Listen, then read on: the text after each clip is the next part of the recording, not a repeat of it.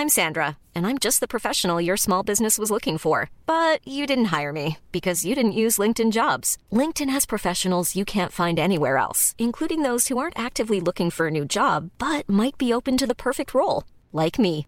In a given month, over 70% of LinkedIn users don't visit other leading job sites. So if you're not looking on LinkedIn, you'll miss out on great candidates like Sandra. Start hiring professionals like a professional. Post your free job on linkedin.com/people today. Ahora inicia A la Una con Salvador García Soto. A la una. Donde la información fluye, el análisis se explica y la radio te acompaña. A la una con Salvador García Soto. A la una. Comenzamos.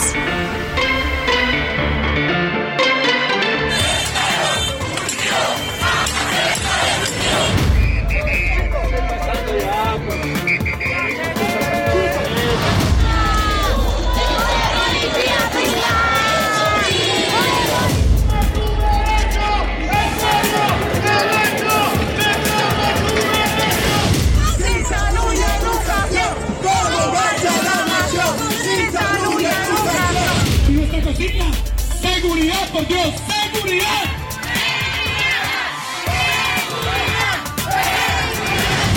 Soy Miren Espinosa del Río, soy paciente oncológico de cáncer de mama. Me atiendo en la clínica Felipe Velarde Torres, número 4 de Zamora, Michoacán.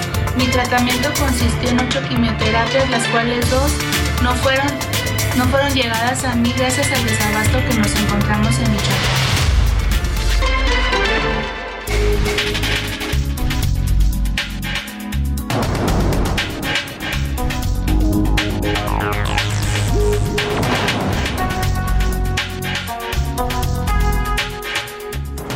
Ya es la una de la tarde en punto en el centro de la República y los saludamos con mucho gusto. Estamos arrancando e iniciando a esta hora del mediodía a la una este espacio informativo que hacemos para usted. Ya sabe que todos los días a esta hora del día aquí estamos. Aquí estamos para informarle, para entretenerle, para acompañarle, para ser parte de su día a día. Le tenemos preparado un programa con la mejor información, las noticias más importantes de las últimas horas en el contexto político, económico, social. Se las vamos a estar reportando aquí. Lo que sucede en la ciudad, en México y en el mundo lo escuchará usted aquí en A la Una en las siguientes dos horas. Le doy la bienvenida y lo invito a que nos acompañe en las próximas dos horas a este recorrido informativo. Antes, antes lo saludo y le deseo que este martes, este martes 23 de agosto, vaya comenzando bien para usted. Hijo, le dije martes 23 de agosto y me di cuenta que estamos ya en la recta final del mes. Se nos acabó el mes de agosto. Ya también pronto regresarán los niños a la escuela, lo cual también significa más tráfico, más problemas para desplazarnos en las mañanas. Pero bueno, ya viene el mes de septiembre y a partir de septiembre ya siente uno que el año se le va, ¿no? Fiestas patrias y después de las fiestas patrias, eh, pues ya el 2 de noviembre, Día de Muertos, Navidad, Año Nuevo y adiós 2022. Pero bueno, hay que disfrutar cada momento, hay que vivir intensamente el presente, eso es lo que nos va enseñando poco a poco la vida, que el pasado, pues el pasado hay que dejarlo atrás y aprender de él. El futuro hay que trabajarlo y construirlo y el presente hay que vivirlo intensamente. En este martes le tengo preparada información importante. Saludo con gusto a todas las frecuencias del Heraldo Radio, esta gran cadena y esta gran familia a nivel nacional que transmite desde aquí, desde Avenida de los Insurgentes Sur 1271 en la colonia del Valle, desde aquí a toda la República Mexicana. Saludamos con, gente, con gusto a la gente de Tijuana, Baja California, allá en el norte de la República, también a la gente de Tuxtla Gutiérrez, Chiapas, al otro lado de la República, al sur, a la capital del estado de Chiapas, y también con gusto a la ciudad, por supuesto, de México, aquí a la zona metropolitana en el Valle de México, donde nos escucha nuestra frecuencia central 98.5 de FM, pero también a Monterrey, Nuevo León. Muchos saludos a los amigos regios que nos escuchan mucho por allá en la Sultana del Norte y en la Perla Tapatía también, a Guadalajara, Jalisco, donde tenemos también una gran audiencia. Les mandamos un abrazo afectuoso a la comarca lagunera, a todos los municipios que integran esta gran eh, zona metropolitana, ahí en los estados de Coahuila y Durango. Muchos saludos para ustedes, a la gente de Oaxaca, capital. Muchos saludos a la gente de los, la región de los valles, como se le llama esta zona donde se ubica la capital del estado. Y también en Oaxaca transmitimos en dos eh, ciudades del istmo de Tehuantepec, en Salina Cruz, Oaxaca, y en el propio Tehuantepec. Saludamos con gusto a la gente de por allá, a la gente de Tampico, Tamaulipas, en el bello puerto allá en el Golfo de México. Saludos a la gente de Tampico, de Altamira y de Ciudad Madero, toda esta zona conurbada. También a la gente que nos escucha al otro lado del río Bravo, allá en el territorio de los Estados Unidos, a McAllen, a Bronzeville, a San Antonio, Texas y a Now Media Radio. Estas dos últimas a través de las frecuencias de Now Media Radio, San Antonio y Chicago. Les mandamos un abrazo afectuoso a todos los paisanos mexicanos que nos sintonizan y también, por supuesto, a los habitantes de aquella ciudad que escuchen esta, esta transmisión. Y vámonos, si le parece, a los temas preparados para este martes. El peor, la economía mexicana es la peor de América Latina y del Caribe. Oiga, uno entendería que las cosas van mal en el mundo, ¿eh? que hay una crisis mundial que nos afecta, pero ¿por qué tenemos que estar peor? Dígame usted que a Guatemala, que eh, qué sé yo, países más pequeños que México, ¿no? El Salvador, Nicaragua, bueno, nuestra economía medida con todos nuestros hermanos de Latinoamérica es la peor, la de peor desempeño. Esto de acuerdo con la Comisión Económica para América Latina, eh, México solamente crecerá 1.9% en 2022. Si bien nos va, ¿eh? De aquel 6% que prometía el presidente y que todavía a principios de este año sostenía y decía que sí, que íbamos a crecer 6%, pues será en su cabeza o en Amlolandia, ¿no? Como se llama este país que él se ha inventado en la cabeza que no existe en la realidad de los mexicanos. Bueno, cuando mucho, 1.9%, muy por abajo de aquella expectativa que tenía el presidente y también del 2.7% que crecerá la región latinoamericana en promedio. Oiga, y uno más, triste noticia ayer, el asesinato brutal del periodista de Guerrero, Freddy Román. Fue asesinado este lunes, el periodista salía de su casa cuando lo ejecutaron a balazos en su propio automóvil. Tenía más de 40 años de trayectoria, había fundado el diario La Realidad y dirigía un programa de radio llamado así La Realidad en radio. Bueno, pues lo asesinaron, es el periodista número 15 asesinado en lo que va de este año y el número 65 solo en el gobierno de López Obrador. Si nos vamos más atrás a la cuenta de pues Felipe Calderón, Peña Nieto, Vicente Fox, entonces hablamos ya más de más de 135, 137 periodistas asesinados en este país. Sigue siendo México el periodista, el, el, perdóname, el país más peligroso para ejercer el periodismo en el mundo. Vamos a estar también pues hablando de las causas de este asesinato, eh, por ahí dicen que puede apuntar hacia el tema de los distribuidores de pollo. ¿Se acuerda usted que hubo un, toda una, una situación allá cuando el narcotráfico pues eh, impidió la venta de pollo en Chilpancingo? Pues parece que está relacionado con toda esa problemática. Ya le estaré platicando lo que dicen las investigaciones. Por lo pronto, respaldo. El PRI, el PRI dio su total respaldo al exprocurador Jesús Murillo Caram, detenido el pasado viernes. Los senadores del PRI desde Yucatán ayer lanzaron un pronunciamiento de apoyo dijeron que confían en Murillo, en su trabajo y en su honestidad. Protesta en medio de la escasez de medicamentos que sigue afectando a miles, a millones de pacientes en México.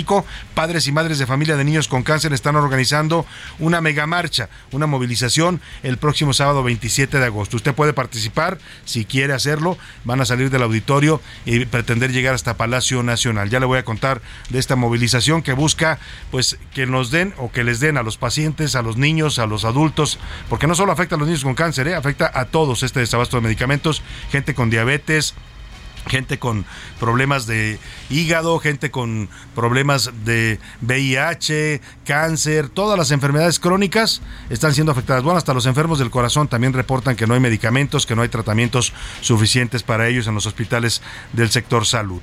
Vamos a hablar también de las pláticas que comenzaron este martes, consultas entre Estados Unidos y México en el marco del TEMEC esto sobre la política energética de México. Empieza ya este proceso para revisar algunas decisiones que está tomando México en materia energética. Le voy a contar también quién es el nuevo asesor de Claudia Sheinbaum. Ayer dimos esta noticia, lo trajo directo desde España, es un asesor catalán, pues es una especie de gurú de la comunicación política, asesorado a varios candidatos de todos los partidos. ¿eh? En España ha asesorado lo mismo al PSOE que a Podemos, ha asesorado lo mismo en eh, Colombia, que en Argentina, que en Chile, que en Latinoamérica los gobiernos de izquierda lo buscan mucho. Le voy a contar de este Mauricio Gutiérrez Rubí, el nuevo asesor, gurú de Claudia Sheinbaum, con el cual pretende construir su candidatura presidencial. En los deportes, con peras y manzanas, le vamos a explicar lo más importante que debe tener en cuenta si usted va a viajar al Mundial de Qatar. Esto es importante para los mexicanos, ¿eh? porque en Qatar se van a tener que comportar. Es decir, sí, es una fiesta, es el Mundial, pero es un país, país con leyes muy estrictas, con códigos muy estrictos que se tienen que respetar, porque si no va a acabar usted en problemas legales con el gobierno de Qatar. Vamos a tener una entrevista exclusiva con Alfonso Segbe. Él es el director de estrategia de la Secretaría de Relaciones Exteriores está coordinando todo lo que tiene que ver con la presencia de mexicanos en el Mundial de Qatar. Si habrá alcohol, si se puede tomar, si se puede por ejemplo, las parejas del mismo sexo tener expresiones públicas. Todo eso lo vamos a aclarar aquí en este espacio en A la Una. También nos contará Oscar Mota, los vaqueros de Dallas se convierten en la primera franquicia deportiva en alcanzar el valor, escuche usted, de los 8 billones dólares. Eh, bueno, en, realidad son 8 mil millones de dólares, algo así, porque allá no existe en, los, en, el dólar, en la economía de los estadounidenses no existe el concepto del billón, pero pues es un dineral, pues para que se imagine usted, son 8 mil millones de dólares. Vamos a estar hablando de este, de estos y otros temas y para que usted participe, como siempre lo hace y nos da de verdad mucho gusto que lo haga, cada vez nos llegan más comentarios, opiniones, mensajes, lo cual siempre agradecemos. Eh, pues le hago las preguntas de este, de este martes. Bueno. En A la Una te escuchamos. Tú haces este programa. Esta es la opinión de hoy. Y para escucharlo, para que usted opine sobre los temas de la agenda pública de este país, le tengo dos preguntas en este martes. El primero, la Fiscalía General de Justicia, la Fiscalía más bien General de la República y el Gobierno Federal han dejado en claro que no va a haber acusaciones, que no se va a investigar en el caso de Ayotzinapa y de la llamada verdad histórica y de todo el asunto que tiene que ver con la desaparición de los normalistas, ni al expresidente Enrique Peña Nieto, ni al eh, exsecretario de la Defensa, general Salvador Cienfuegos. Ninguno de los dos va a ser investigado. Ya lo dijo eh, pues, la Fiscalía, ya lo dijo Alejandro Encinas, el subsecretario de Gobierno, y ya lo dijo también el presidente de la República. Y entonces yo le quiero preguntar, ¿Usted cree que estos dos exfuncionarios, bueno, hablan de un crimen de Estado, ¿no? Y si es un crimen de Estado, pues el presidente es el jefe del Estado y en esa época el presidente era Peña Nieto. ¿De qué se trata esto? ¿Debieran ser o no debieran ser investigados y acusados el expresidente y el secretario de la Defensa? Sí, le doy tres opciones para que me conteste. Sí, si no se acusan, no hay justicia. No, ellos no son responsables y no supieron nada. O de plano, esto confirma, esta decisión de no investigar a Peña Nieto ni al exsecretario de Defensa Cienfuegos, confirma el pacto de impunidad entre López Obrador y Peña Nieto. Eh, el otro tema que le pongo sobre la mesa, ya hablábamos de él y es motivo de esta marcha que va a haber el próximo sábado. Si usted quiere participar, puede hacerlo. Es una movilización para exigir que los medicamentos lleguen a los hospitales públicos, sobre todo en los tratamientos de niños con cáncer. Lo ha prometido hasta el cansancio. Ayer hablábamos justo de esto. El presidente ha dicho que ahora sí, que ya lo van a resolver, que ya lo van a resolver y la verdad es que no llegan los medicamentos Hoy el reporte oficial de las autoridades federales de salud habla de que solamente han llegado cerca del 65%, cuando mucho 70% de los medicamentos que necesitan los mexicanos. El otro 20% pues no han podido traerlo, no lo han podido comprar y no lo han podido distribuir en la República. Le quiero preguntar sobre este problema del desabasto de medicamentos que afecta a muchos mexicanos, comenzando por los niños con cáncer que ya han perdido la vida, por lo menos 600 de ellos documentan casos de niños que murieron por no recibir a tiempo sus quimioterapias. ¿Cómo calificaría? Esto se da en el contexto que el presidente vuelve a insistir ayer con que ahora sí, que aguantemos un año más y que en un año vamos a tener el sistema de salud como Noruega. Ya no dijo Dinamarca, ahora dijo Noruega. Para el caso lo mismo, se refiere a los sistemas de salud de los países nórdicos que son de los mejores del mundo, ¿no? Eh, salud gratuita y pública para sus habitantes. Y el presidente lo vuelve a prometer. Yo le quiero preguntar, ¿usted cómo califica el sistema de salud pública actual en México? Le doy tres opciones para que me responda. Pésimo, como nunca en la historia. Estamos peor que nunca en materia de salud pública. Bueno, incluso es o, eh, la otra opción es que sea muy bueno, incluso ya no hay corrupción porque la eliminó el gobierno de López Obrador en el sistema de salud, o es igual de malo que en todos los gobiernos anteriores. El número para que nos marque 5518 41 51 99. Mándenos sus mensajes por texto por voz, usted decídalo. Aquí lo importante es que su opinión cuenta y sale al aire. Vámonos al resumen de noticias porque esto como el miércoles y como la recta final del mes de agosto ya comenzó. Mala copa. Autoridades del metro y elementos de la policía bancaria e industrial detuvieron a un hombre en aparente estado de ebriedad que se encontraba en el techo de uno de los trenes en la estación Indios Verdes de la línea 3. Cancelado.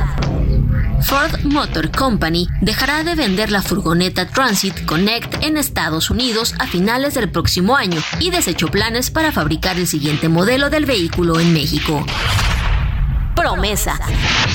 La jefa de gobierno de la Ciudad de México, Claudia Sheinbaum, anunció una inversión de 115 millones de pesos para el equipamiento del heroico cuerpo de bomberos. Capturado. Elementos de la Fiscalía General de Justicia de la Ciudad de México detuvieron a Edgar N., alias El Gohan, segundo implicado en un doble feminicidio, tentativa de feminicidio y tentativa de homicidio en la alcaldía Álvaro Obregón. Nombramiento. El filósofo Manuel Alberto Casanova, excompañero del presidente Gustavo Petro en la disuelta guerrilla del M-19, será el nuevo director de inteligencia en Colombia, el primero en ese cargo sin vínculos con militares. Una de la tarde con 15 minutos. Vámonos a la información en este martes. Le andaba yo diciendo miércoles en un, hace un momento, no, este martes ya comenzó y vamos a la información. Eh, ya le decía, el reporte de, de, la Comisión Económica para América Latina, la CEPAL, pues nos da muy malas noticias y no es que no lo sepamos los mexicanos, ¿eh? no es que nos esté sorprendiendo, pues porque nos dice que nuestra economía pues sigue muy mal y que está entre las de peor desempeño de América Latina, algo que por lo demás lo sentimos, lo vivimos, lo padecemos, entre la inflación, la carestía que está disparando los precios de los alimentos, entre el costo de los combustibles, entre el costo de la vida en general, ¿no? Es carísimo. Yo no sé si usted tenga tarjetas de crédito, por ejemplo, yo estoy ahorita eh, en un trance porque no logro entender. Me llegó una cantidad exorbitante de, de, deudas de tarjetas de crédito que tengo que pagar además, porque si no las paga usted, pues se le complica todo, ¿no? Ahí empieza usted a entrar en morosidad y para qué quiere. Entonces, pues cuidado con las tarjetas de crédito, porque ahorita cualquier cosita que compre usted, cualquier cosita se dispara con los intereses que están altos porque el Banco de, México ha subido sus tasas de interés. Bueno, eh, la CEPAL dijo, este reporte es fresquecito, acaba de salir hace unos minutos, envió un informe en el que confirma que la región América Latina entró otra vez en una senda de bajo crecimiento. En el documento asegura que el crecimiento promedio del PIB para los países de América Latina será de 2.7%. También dice que México México está por abajo del promedio de la región. México, si bien nos va, va a crecer 1.9%. O sea, seríamos la economía de peor desempeño en América Latina. Vamos contigo, Yasmín Zaragoza, reportera de la sección Mercados del Heraldo de México. Cuéntanos, muy buenas tardes. Pues sí, como bien dices, la Comisión Económica para América Latina y el Caribe mejoró su proyección de crecimiento para México, pero solo en 1.9% y explica que no va a poder recuperar su crecimiento que tenía antes de la pandemia y que no lo hará hasta después de 2024. Como bien decías, eh, México se ubica en de los 33 países de la región, es eh, uno de los 16 que no habrá recuperado ese nivel de crecimiento eh, porque, bueno, estaría alcanzando un nivel similar al que tenía en 2018 hasta 2024. Eh, el secretario general de eh, la CEPAL, Mario Shimol, explicó que se había mejorado el crecimiento de la región en unos puntos porque aún falta el impacto de lo que podría eh, afectar que las tasas de interés que están manejando los bancos centrales impacten la economía y eso es un retraso, o sea que todavía falta que pudiera eh, verse esa afectación. Hasta el momento esa sería la información que tenemos. Pues Yasmín, no son buenas noticias y la verdad que pues eh, uno no entiende, Yasmín, tú cubres estos eh, eh, sectores económicos y financieros, pero ¿por qué México tendría que estar por debajo de países mucho más pequeños en la región latinoamericana? Exacto. Bueno, pues eh, ellos lo explican porque dicen que son una serie de choques, eh, en realidad de, de, de, bueno, pues que viene por eh, los conflictos eh, globales. Sí. Sin embargo, hablan de que deberían tomarse mejores decisiones Claro. para que se pueda contener la inflación. Este, incluso habla de que los subsidios deben ser una medida que se retiren este, pronto para que no siga afectando a, este, pues incluso la, tributación, los ingresos del país. Claro, es una buena explicación, es así, es el fenómeno internacional, es la crisis mundial provocada por la guerra en Ucrania, por los mercados de los productos agrícolas que se están viendo afectados, por el incremento de los precios del petróleo, pero también, y lo dice la CEPAL, son las decisiones de política pública y política económica que se están tomando en el gobierno actual. Ahí está el tema. Gracias, Yasmín, por tu reporte. Muy buenas tardes. Hasta luego, buenas tardes. Hasta luego. Oiga, y este martes, justamente hablando de temas económicos, pues comenzaron ya las consultas, las consultas que pidió Estados Unidos en el marco del TEMEC, el Tratado de Libre Comercio México, Estados Unidos y Canadá sobre la política energética de México. Es esta, pues estas consultas en las que Estados Unidos quiere revisar por qué el gobierno de México está pues insiste en promover un modelo estatista, por qué está afectando los contratos privados de energía, por qué está afectando las inversiones privadas para darle prioridad y preferencia y dominancia incluso en este sector a la Comisión Federal de Electricidad, tal como lo propone la ley de la industria eléctrica, que ya fue y entró en vigor, ¿no? Le rechazaron al presidente su reforma constitucional, pero la ley está vigente. Y comenzaron estas consultas con una reunión virtual entre la subsecretaria de Comercio Exterior de eh, la Secretaría de Economía, Luz María de la Mora, y, el, y la representante comercial estadounidense Catherine Tai. Qué curioso que manden a la subsecretaria de la Mora a reunirse con la mera jefa de la economía en Estados Unidos, que es la señora Catherine Tai, que además es una pues una tigresa literalmente, le hablo en términos de su experiencia en el tema de los mercados y de negociaciones internacionales. Yo uno pensaría que tendría que estar ahí Tatiana Cloutier, ¿no? Que es la secretaria. Pero a lo mejor, pues como Tatiana Cloutier y eso de la economía no se le da mucho más allá de su economía familiar y personal, ¿no? Porque no estudió economía, no es una persona que tenga la especialidad, pues a lo mejor por eso mandaron a la subsecretaria de la Mora a negociar con Catherine Tai. Una postura que retomó Canadá también en este tema, junto con la petición de Estados Unidos, Canadá se sumó a esta petición. Pero vamos con José Manuel Arteaga, nuestro editor en jefe de la sección Mercados aquí en el Heraldo de México, para que nos dé los detalles de este inicio de consultas, que bueno, pintan un panorama complicado para México. Si Estados Unidos y Canadá se suman y deciden sancionar a México en el TEMEC, esto sería consecuencias fuertes para nuestro país. Cuéntanos, José Manuel, te saludo, muy buenas tardes. Hola, Salvador, ¿cómo estás? Saludos a ti, a nuestros radioescuchas. Muy buenas tardes.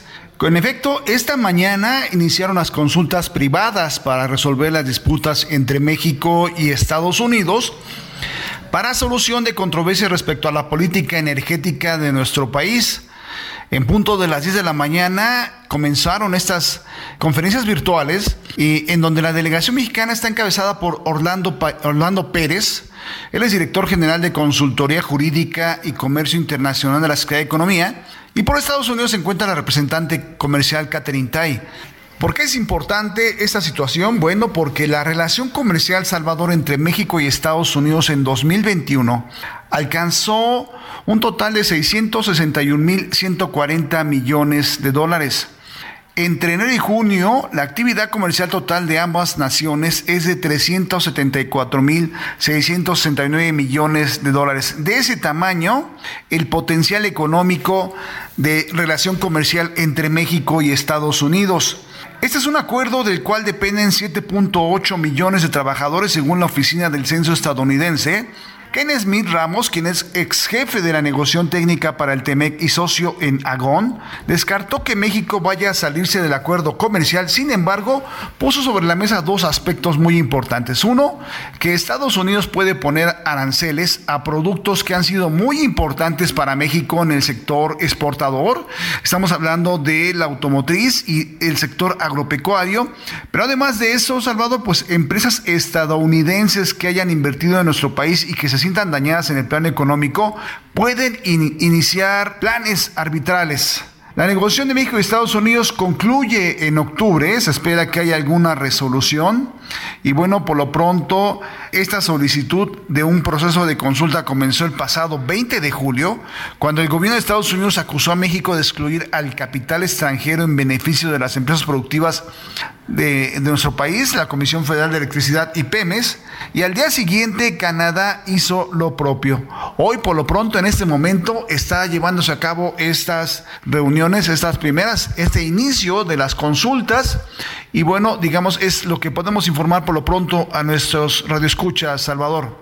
Muy buenas tardes para ti, el auditorio. Muchas gracias, José Manuel Arteaga. Buenas tardes. Estaremos pendientes contigo analizando este tema que es de la mayor relevancia, ¿no? El gobierno lo trató de minimizar diciendo, ay, no pasa nada, son mecanismos normales. No, sí, normales, pero aquí el acusado es el gobierno de México, ¿no? Y la acusación es grave, esto de frenar la inversión extranjera, de ponerle demasiadas trabas para favorecer a las empresas del Estado, pues es algo que va en contra de los eh, criterios del TEMEC y es lo que están reclamando primero Estados Unidos y luego se sumó también Canadá. Vamos a ver en qué, en qué termina este proceso y lo estaremos siguiendo de cerca aquí con nuestros especialistas en A la Una. Por lo pronto, el presidente López Obrador pues habló de este tema, dijo de sobre el inicio de estas consultas y dice pues que pues que vuelve, vuelve a insistir en que el gobierno de Estados Unidos anda financiando a mexicanos contra la corrupción. Insiste en que hay intervencionismo desde Washington.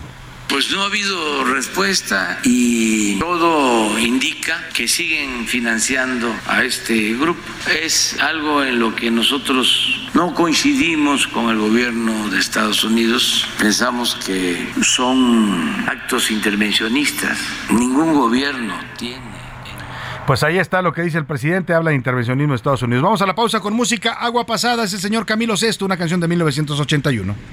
Que no es a mí a quien amas, cuéntale que aunque bebimos del mismo vino, el agua pasada. No le cambies, estás en A la Una con Salvador García Soto. Información útil y análisis puntual. En un momento regresamos. Ya estamos de vuelta en A la Una con Salvador García Soto. Tu compañía diaria al mediodía. La rima de Valdés. O de Valdés la rima. Ora para la independencia, si te portas muy muy bien, cual borreguito de bien, y por tenerme paciencia, ahí te va esta pertinencia para que a ti te conforte. Hasta los tigres del norte te voy a traer a la fiesta. El zócalo ya se infesta de banda que a mí me aporte. Han sido muchos problemas los que enfrenta nuestro pueblo. Entonces, pues yo celebro, no con ciencia ni poemas, les cumplo con otros temas, un bailongo con redoba, hasta el requinto se soba y se frota el tololoche. Total, pues es nuestra noche, ¿qué nos importa si roba? Con qué gran facilidad nos da nuestro premio el jefe. Él es el peje de pejes, esa es su única verdad, su visión, la terquedad. Él sí se sacó la rifa, pero de los tigres, mija, hay que bailar a su son, su corrido y su canción, a mover el bote. ¡Hija! Y agüita de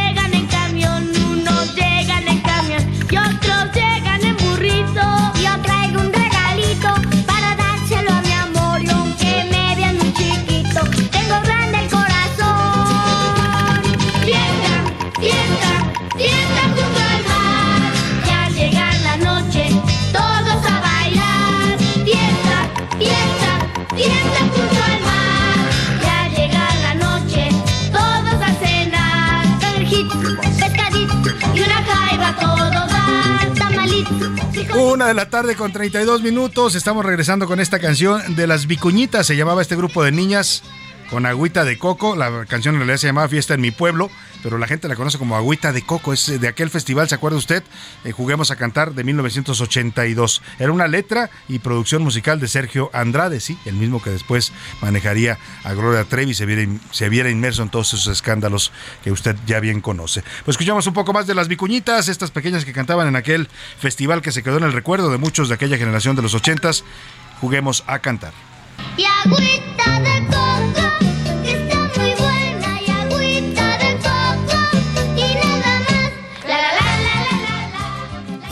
A la una, con Salvador García Soto. Oiga, y tan rica que es la agüita de coco, ¿no? Cuando, cuando hace calor, una agüita de coco fresca. Solita sabe deliciosa, pero si le pone usted ahí un toquecito de, de gin, de ron, de alguna bebida espirituosa, pues también es más es muy sabrosa. Pero bueno, todo con exceso, no, perdóneme, todo con medida, nada con exceso. Ando diciéndolo al revés. Vámonos a más información. Lamentablemente esta noticia es una noticia triste, dolorosa e indignante. Hablamos de la muerte de periodistas en México. Este gobierno pues ha dicho en el discurso que eh, están eh, tratando de frenar esta violencia, que se exagera. Otra vez el presidente ha repetido esos temas de que los medios exageran, que están atendiendo la violencia contra los periodistas. La realidad es que siguen matando periodistas en México. La semana pasada le reportábamos otro caso y hoy nuevamente, una semana después, un nuevo periodista asesinado en México. Se trata de Freddy Román, era un periodista de Acapulco, Guerrero, un periodista con larga trayectoria, tenía por lo menos 40 años eh, haciendo periodismo local ahí en Guerrero, había fundado el periódico La Realidad, dirigía un programa de radio también con el mismo nombre, eh, un hombre que conocía bien el medio periodístico de Acapulco. Lamentablemente lo mataron a balazos ayer al salir de su domicilio, justo cuando estaba abordando su automóvil. Eh, pues las autoridades dicen que ya están investigando y hablan incluso la Fiscalía de Guerrero que pues el tema podría tener relación con el homicidio de uno de sus hijos, Vladimir Román, que fue asesinado el pasado primero de julio después de haber sido atacado a balazos en la comunidad del Ocotito, que pertenece al municipio de Chilpancingo. Eh, su hijo era distribuidor de pollo. Y le recordaba yo esta situación que se generó hace dos meses o tres meses en Chilpancingo, justamente, cuando los distribuidores de pollo se vieron eh, afectados por pues una orden del, narco, que empezaron los narcotraficantes a cobrarles derecho de piso, ellos se, se rebelaron y dejaron de vender el pollo. En una ocasión hubo un par de días o una casi una semana en donde no había pollo en Chilpancingo porque los distribuidores protestaban por este tema. Asesinaron a, 11 distribuidores de pollo en el mercado de Leiva en Chilpancingo y esto desató las protestas. Este conflicto, este asesinato de Freddy Román y de su hijo se podría inscribir en esta problemática. Pero vamos contigo, Carlos Navarrete, que tienes más información allá en Guerrero de lo que está reportando la autoridad sobre este lamentable asesinato. Te saludo, Carlos, muy buenas tardes. Buenas tardes, Salvador. Informarte que la Fiscalía General de Guerrero dio a conocer que el asesinato del periodista Freddy Román Román podría tener relación con el homicidio de uno de sus hijos, de nombre Vladimir Román, quien perdió la vida el pasado primero de julio tras ser atacado a balazos en la comunidad de El Ocotito, perteneciente al municipio de Chilpancingo. A través de un comunicado de prensa, la Fiscalía indicó que esa es una de las líneas de investigación que se sigue luego de que ayer el comunicador fuera asesinado afuera de su domicilio en la capital guerrerense por dos sujetos armados que se trasladaban a bordo de una motocicleta. El pasado primero de julio, Vladimir Román, hijo del periodista, quien era repartidor de pollos, perdió la vida durante un ataque a balazos ocurrido afuera de una farmacia en la comunidad de El Ocotito, hecho en el que además perdió la vida el secretario de la comisaría municipal. Este martes se esperan protestas de periodistas en Acapulco, en Chilpancingo, para condenar el homicidio de Freddy Román y demandar a la Fiscalía General del Estado justicia por este crimen. Hasta aquí mi reporte. Buena tarde. Muchas gracias, Carlos Navarrete. Pues lamentable, son 15 periodistas ya asesinados en lo que va del año nada más. Nada más en lo que va de este 2022. La cuenta con López Obrador ya va en 65 y lamentablemente en ninguno de los casos hay justicia. No hay asesinos capturados. En algunos casos hay detenidos, sí en algunos, los más sonados, hay detenidos, pero todavía ningún sentenciado. Y la mayor parte de los casos se trata, siempre se lo digo porque es la realidad, de los sicarios que asesinaron a los periodistas. Lamentablemente, nunca, nunca hemos sabido de un autor intelectual de un, asesinato de periodista que esté en la cárcel, porque estos asesinatos son bajo orden. ¿eh? Freddy Román había investigado y había publicado y había denunciado la violencia del crimen organizado en contra de los distribuidores de pollo, estos asesinatos 15 de los que le hablaba, incluido el de su propio hijo, había hecho investigaciones y había denunciado en radio y en la columna que publicaba, la columna Vórtice, en un diario ahí en Chilpancingo, había hecho estas denuncias y lamentablemente eso le costó la vida, como le cuesta a muchos mexicanos, ¿eh? no solo a los periodistas. Cualquier mexicano que alce la voz para decir la verdad, para denunciar una injusticia, para acusar a los criminales de que están eh, haciendo pues cosas indebidas en su municipio, le cuesta la vida. Descanse en paz Freddy Román y los 15 otros 14 compañeros asesinados en lo que va este año y los 65 que han matado en lo que va este gobierno. Vámonos a otro tema importante. A la una, con Salvador García Soto. Oiga, y vamos a hablar del desabasto de medicamentos, esto que tanto nos afecta, que tan doloroso se ha vuelto en muchos casos este problema que generó este gobierno, sin duda alguna, totalmente atribuible a este gobierno por las decisiones que tomaron, por lo mal que hicieron, la alteración, el cambio en el sistema de compra y distribución de medicamentos en México, pues... Eh, es doloroso porque han muerto mexicanos, han muerto niños, han muerto adultos por enfermedades que se podían haber curado o que podían haber sido atendidos por no tener acceso a sus tratamientos. Iván Márquez nos platica de, este, de esta problemática y lo que está generando, que es una marcha, una manifestación eh, que yo espero sea multitudinaria este próximo sábado.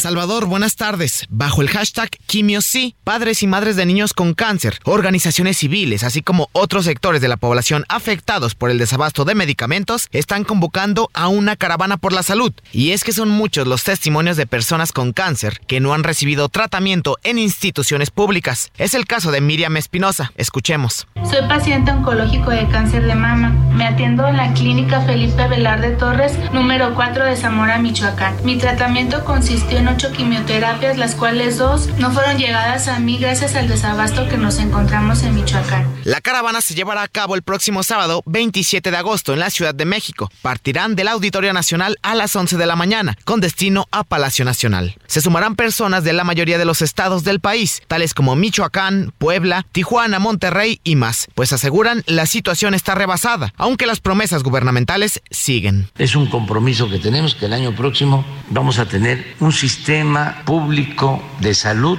de primer orden. Mi reporte, buenas tardes. Muchas gracias a Iván Márquez. Pues esta chica que hablaba, el audio que ponía Iván, es una chica que subió su video a redes sociales. Ella es Miriam, es del estado de Zamora, Michoacán, de la ciudad de Zamora, Michoacán, y desde ahí denuncia que pues le han cancelado sus quimioterapias porque no hay medicamentos, le dicen allá en Michoacán, como le están diciendo a muchos mexicanos en varios estados de la República. Para hablar de este tema y de esta movilización a la que están convocando esta caravana que pretende salir el próximo sábado al mediodía de aquí de la Ciudad de México, desde el Auditorio Palacio Nacional, hago contacto con la licenciada Andrea Rocha. Ella es abogada de padres y madres de niños con cáncer. ¿Cómo está, licenciada? Buenas tardes. Qué gusto saludarla. Buenas tardes, Salvador. Muchísimas gracias por el espacio. Y así es, efectivamente, quiero decirte que el día sábado 27 de agosto a las 11 de la mañana partiremos en el Auditorio Nacional con a Palacio Nacional, donde realizaremos una propuesta simbólica para que el presidente pueda escuchar de viva voz los testimonios reales de los pacientes que escuche realmente el calvario que han vivido durante estos cuatro años. Es muy lamentable que yo platicaba con, grupos de papás fuertes todos en la República y todos me decían, lo único que queremos abogada es vivir. Es lo único que le pedimos al gobierno, que queremos vivir y que no nos quite la vida. Han sido cuatro años de, de falsas promesas, de mentiras. Fíjate que hemos hemos protestado anteriormente, Hemos, hemos presentado denuncias ante la Fiscalía General de la República, tenemos amparos. De verdad, yo no sé quién más quiere el presidente para que vea que la situación y el desabasto en todo el país sigue.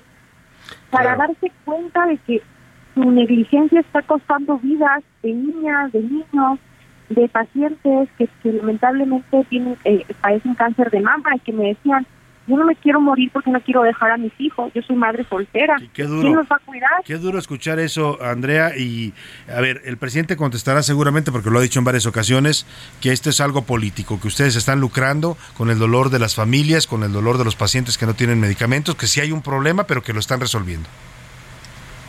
Pues que es completamente eh, falso, Salvador. Yo le respondería a él que él está quitando la vida a todos los pacientes, a las niñas, a los niños y que está dejando huérfanos también a niños.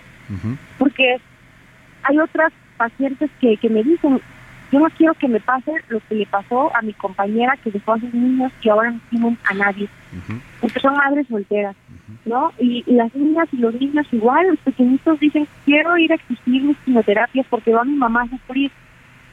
Imagínate, los niños, un niño que le diga eso a su, a su mamá, cuando su mamá da todo para que sus quimioterapias les lleguen en tiempo y forma, pero los pequeños se dan cuenta, se dan cuenta del sufrimiento de los padres y los padres se dan cuenta del sufrimiento de sus hijos.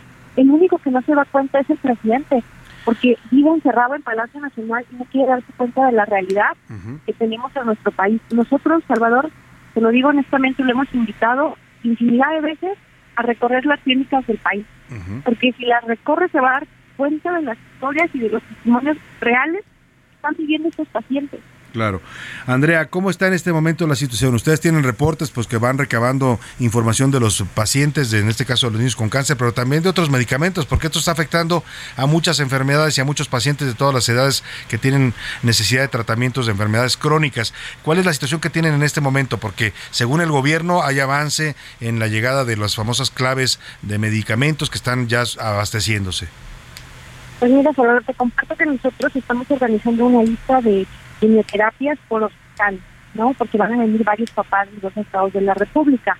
Un ejemplo, en el IMSS de, de, de Michoacán, en Zamora, pues hace falta la vincristina, el metrotexate, la daunomecina, la ciclofosfamida, este, entre otras. Ah, y a eso se le suma que no les quieren realizar ninguna biopsia. Imagínate que llegue un niño o una niña con cáncer, las biopsias son necesarias para su tratamiento. Claro porque ahí se pueden dar cuenta de cuál va a ser el protocolo de cáncer para ese menor. Pero ellos, los, padres, los están teniendo que costear, eso es sumamente grave. Y esta misma lista de vincristina, metrotexate y ciclofosfamida se repite en la clínica del IMSS de Nuevo León. También eh, vienen eh, niños con eh, el TDAH, que es trastorno de hibridado. Y ellos también están reportando su lista de faltantes de, de medicamentos. Ahora, ¿a quiénes convocan ustedes para que salgan este sábado al mediodía a 11 de la mañana, Auditorio Nacional, para que vayan a apoyar esta denuncia, esto que dicen ustedes, quieren que escuche el presidente López Obrador? Así es, Salvador. Eh, yo quisiera aprovechar este espacio para invitar a la, a la gente, a la ciudadanía, a que se solidarice con nosotros, que nos acompañen. Créanme de verdad que los papás sienten respaldados por la ciudadanía y ojalá y este sábado toquemos el corazón de, de, de nuestra gente y que nos acompañe a exigir lo que es un derecho humano. ¿Qué no haría un padre o una madre por un hijo? ¿Qué no Ojalá nos puedan acompañar a las 11 de la mañana. Ahí estaremos en, en el Auditorio Nacional para dirigirnos a Palacio Nacional. ¿Algún requisito para que asistan a la marcha? Eh, ¿Tienen que ir vestidos de alguna forma, llevar algún tipo de pancarta, leyenda? ¿Es a pie? ¿Es en auto? ¿Cómo es la manifestación? Mira, este año lo vamos a hacer en auto. Eh, nosotros les pedimos que, que, que actúan con su auto y claro que sí, los autos pueden llevar un pequeño cartel. Eh, nosotros estamos utilizando lo de quimio sí, quimioterapia sí.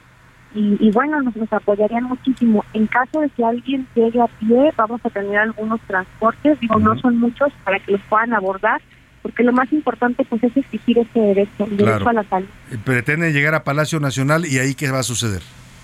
Ahí los papás realizaremos una parada simbólica donde cada uno mencionará alguno de sus testimonios, lo que han estado viviendo a lo largo de estos, de estos cuatro años, las quimioterapias que les han hecho falta y formalmente entregaremos un oficio para que el presidente Andrés Manuel López Obrador pues nos pueda recibir y que realmente se forme un diálogo serio, un diálogo realmente donde pues lo que nos diga realmente lo cumpla, porque ya anteriormente había reuniones Sí. de gobernación, pero pues nada más eran con todo respeto una tomada de pelo y nosotros ya estamos cansados. ¿Cuántas vidas más van a, seguir cobrando el desabasto de medicamentos? Ahí se lo dejo a la conciencia de López Obrador, porque pues, ya se han generado varios delitos derivados de su. Pues ahí es queda la pregunta en el aire. ¿Cuántas vidas más necesita, presidente, para darse cuenta de que su política de salud, la de sus funcionarios, el desabasto de medicamentos, está costándole vidas, vidas a los mexicanos? Le agradezco mucho, licenciada Andrea Rocha, y estaremos pendientes de esta movilización el próximo sábado. Muchísimas gracias, Salvador, por el espacio y a todo tu auditorio. Muchas gracias. Pues ahí está, ahí está. Y mire, pues doloroso esta realidad. Eh, lamentablemente es el panorama de la salud en México. ¿eh? Si usted voltea al salud al sector público de la salud, pues es esta situación, el desabasto, la falta de medicamentos, la falta de atención, el rechazo a los pacientes, las citas que le dan hasta dentro de seis meses para que usted se haga un estudio que es vital para su supervivencia. Esa es la realidad del panorama de la salud pública. ¿Qué hacen los mexicanos ante esta realidad? Que el gobierno no, no puede resolver, por lo menos no ha podido en estos cuatro años, ni este ni los anteriores, ¿eh? porque no es un tema político. Ahí se confunde el presidente cuando piensa que estos son campañas políticas. Bueno, muchos mexicanos que pueden hacerlo, y los que no pues hacen el esfuerzo y el sacrificio para atenderse en el sector privado de la salud que ha crecido en este en estos años también por la falta la crisis del sector público. Y tenemos opciones como hospitales públicos clínicas ahora también los consultores de farmacia pero ese sector privado también se ha visto atacado por el gobierno. O sea, no les gusta la medicina privada a este gobierno. La han desacreditado, la han descalificado, le negaron vacunas de COVID, les negaron pruebas de, COVID. Y hoy una voz importante en el medio de la salud privada de este país, el doctor Francisco Moreno, se alza desde la cuenta, su cuenta de Twitter en redes sociales para denunciar que México sufre una discriminación y una persecución en contra de la medicina privada de este país por parte del gobierno. Hago contacto precisamente con el doctor Francisco Moreno, infectólogo del Hospital ABC. ¿Cómo está, doctor? Muy buenas tardes, qué gusto saludarlo. Buenas tardes, Salvador, un gusto estar contigo y gracias por el espacio. O sea, de plano hay una campaña contra la medicina privada de este gobierno. Pues es claro que sí. Y mira, la medicina privada está directamente eh, proporción de la falta de la medicina pública, porque nadie va a pagar por un servicio que podría tener gratuitamente si fuera un buen servicio. Claro. La medicina privada eh, ha crecido por esta situación y pareciera que la forma como el gobierno quiere que se iguale la medicina privada a la pública es quitándole recursos o herramientas o tratamientos a la medicina privada para que sea pues tan deficiente como la medicina pública. Y no estoy hablando de que la medicina pública sea deficiente en cuanto a la capacidad de los que laboran ahí, sino a la falta de recursos. Entonces, lo que está haciendo este gobierno es quitarle herramientas, quitarle la pues, posibilidad de adquirir medicamentos, pruebas a la medicina privada para que entonces, pues, si unos están amolados, que, estén todos amolados. Es, es una forma eh, ridícula de pensar, sobre todo cuando se trata de salud, ¿no? Estamos hablando de algo en donde se tratan vidas humanas. Eh, es, es increíble que no nos admitan el poder nosotros tener la posibilidad de adquirir antivirales contra COVID, que las pruebas de viruela del mono no nos permitan comprar reactivos para hacer las, las pruebas. El número de casos va en aumento. Esto ya se le salió de las manos otra vez a la al subsecretario de salud. Y pues si tiene un odio especial contra la medicina privada pues entonces no está siendo una persona que pueda estar trabajando en un puesto eh, gubernamental, porque ellos gobiernan para todos, no nada más para un sector de la población. De la población, efectivamente, acaba de descalificar a los consultores de farmacia, a los médicos que trabajan ahí, a las farmacias que ofrecen este servicio que muchos mexicanos buscan, como dice usted, por necesidad, no necesariamente por una decisión eh, propia, o aunque así lo decidieran, es su decisión. Y, pero yo le pregunto, cuando escucho la palabra odio hacia la medicina privada, yo me pregunto qué razones puede tener un gobierno, qué razones eh, técnicas de política pública puede tener para desacreditar la medicina privada, porque yo, hasta donde yo recuerdo, al presidente López Obrador le salvaron la vida en un hospital privado de este país cuando le dio un infarto y estuvo a punto de morir. Sí, eh, eh, eh, pues como ha sucedido en, muchas pues, diferentes ramas de, de lo que parece ser que afecta a este gobierno es que si tú cobras por un servicio, pues no, no lo estás haciendo bien. O sea, debería ser una cuestión totalmente pues austera y de otro tipo. Eh, insisto, nadie va a pagar un servicio eh, si pudiera obtenerlo gratis de la misma calidad. Y esta situación pues parece que molesta al gobierno y en lugar de mejorar el servicio público, con lo cual disminuiría la medicina privada, porque pues, si hay mejor servicio público va a haber menos médicos privados. No, es mejor quitarle eh, las herramientas a, los, a la medicina privada para hacerla deficiente como es desafortunadamente en la medicina pública y más en esta época en donde no hay insumos, no hay medicamentos, eh, no hay eh, contratación de, nuevos eh, médicos, pues un desastre. O sea, realmente la salud en nuestro país es un desastre. Así es, un desastre que no que no empezó con este gobierno, pero que sí se ha agravado en este gobierno. Por supuesto, o sea, la pandemia sí, digo, es algo que desafortunadamente golpeó, pero este tipo de actitudes lo único que muestra es no tengo la menor intención de arreglar las cosas. Es más, quiero deteriorarlas. ¿Cómo? Pues afectando lo que sí funciona. Que es el, sector privado de la medicina. Así es, 51% de las consultas que se dan a las personas que buscan atención médica se dan en, en consultorios de farmacia. Esos consultorios de farmacia existen por la incapacidad de tener consultas en forma eh, eh, pública. Sí. Ahora, doctor, ¿hacia dónde va esta denuncia que usted hace, que es fuerte, que es importante? En, pues, lo dice usted bien, están de por medio de las vidas de los mexicanos. ¿Hacia dónde va? ¿Es solamente alzar la voz y quejarse o habrá algún movimiento, alguna reacción de este sector, que es un sector también importante para los mexicanos y para la economía de este país? Pues mira, eh, realmente pues no estamos en la posibilidad de agarrar y hacer paros porque pues, la salud no se puede resolver de esa forma, pero al menos que sepan que pues sí nos importa que sí nos duele, que sí nos molesta, que hubo eh, médicos, enfermeras, eh, pues eh, trabajadores de áreas que murieron porque no quisieron darles no la los vacunaron. porque no fuimos exacto, no fuimos considerados un grupo de riesgo. Hasta que se cumplía la edad, entonces te ponías a vacunar. Eso es discriminación y eso pues es un crimen, porque hubo gente que se murió. Tengo un compañero mío que falleció cuando pudo haberse vacunado y no lo hizo. Claro. ¿Por qué? Porque no había llegado a la edad la vacunación. Pues doctor, vamos a estar muy pendientes de estas denuncias y de esto que dice usted bien, con razón, es una lucha que también debe darse, porque también hay muchos mexicanos que recurren a, la salud privada porque así lo deciden, porque pueden hacerlo, porque simplemente no tienen otra opción también. Así es que estaremos pues muy pendientes de estas denuncias y le agradezco, doctor, y le reconozco su valentía para hacer esta denuncia, así como ha venido hablando a lo largo de esta pandemia, se volvió el doctor Francisco Moreno en una de las voces fundamentales también en medio de la desinformación que privaba en el gobierno. Le agradezco, doctor, le mando un abrazo. Gracias, Salvador. Muchas gracias. Un abrazo. Doctor Francisco Moreno, infectólogo del Hospital ABC. Pues lo dice claro y con todas sus letras, ¿eh? Hay una campaña de este gobierno para afectar a la medicina privada. Como no funciona el sector público y no han podido arreglarlo, y yo dudo mucho que lo vayan a arreglar, lo coincido con el doctor, este va a ser uno de los grandes desastres del gobierno de López Obrador, la salud pública, pues ahora quieren descomponer también la privada, que sí funciona, ¿no? Ya, eh, ya les negaron vacunas, ya se negaron a vacunar a su personal cuando la pandemia, y ahora López, el López Gatela emprende contra las farmacias que dan consultas, imagínese usted, donde las llega a cerrar o a regular, ¿qué van a hacer estos 51% de los mexicanos que se atienden en esos consultores de farmacia porque no tienen otra opción? Bueno, pues nos vamos a la pausa, lo dejo con música. Se trata de esta canción de El hijo del Capitán Trueno de Miguel Bosé, una canción del disco Sereno. Miguel Bosé habla de una analogía entre un marinero y su padre. En el océano me pienso, veo el océano, no sé, tan increíble. No le cambies. Estás en A la Una con Salvador García Soto. Información útil y análisis puntual. En un momento regresamos. Ya estamos de vuelta en A la Una con Salvador García Soto. Tu compañía diaria al mediodía. Hace mucho tiempo no me enamoraba de unos ojos tan bonitos, comunes de lozano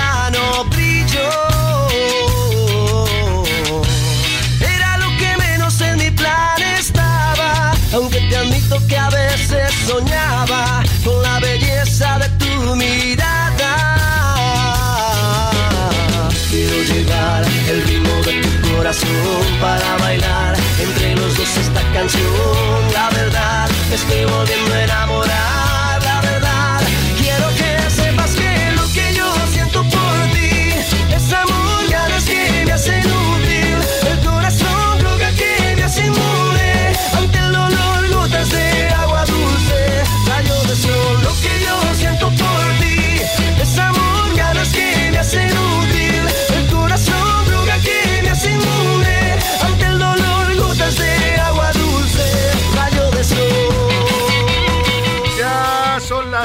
tarde en punto en el centro de la República y los saludamos con mucho gusto, iniciando a esta hora la segunda hora de A la Una. Vamos también ya a la tarde de este martes, martes 23 de agosto, y vamos de muy buen ánimo, ¿eh? Yo no sé usted cómo ande espero que ande bien, deseo que ande bien, y si está mal, con alguna complicación, algún problema, ánimo, ánimo, ánimo, arriba el ánimo, nunca debe de caer.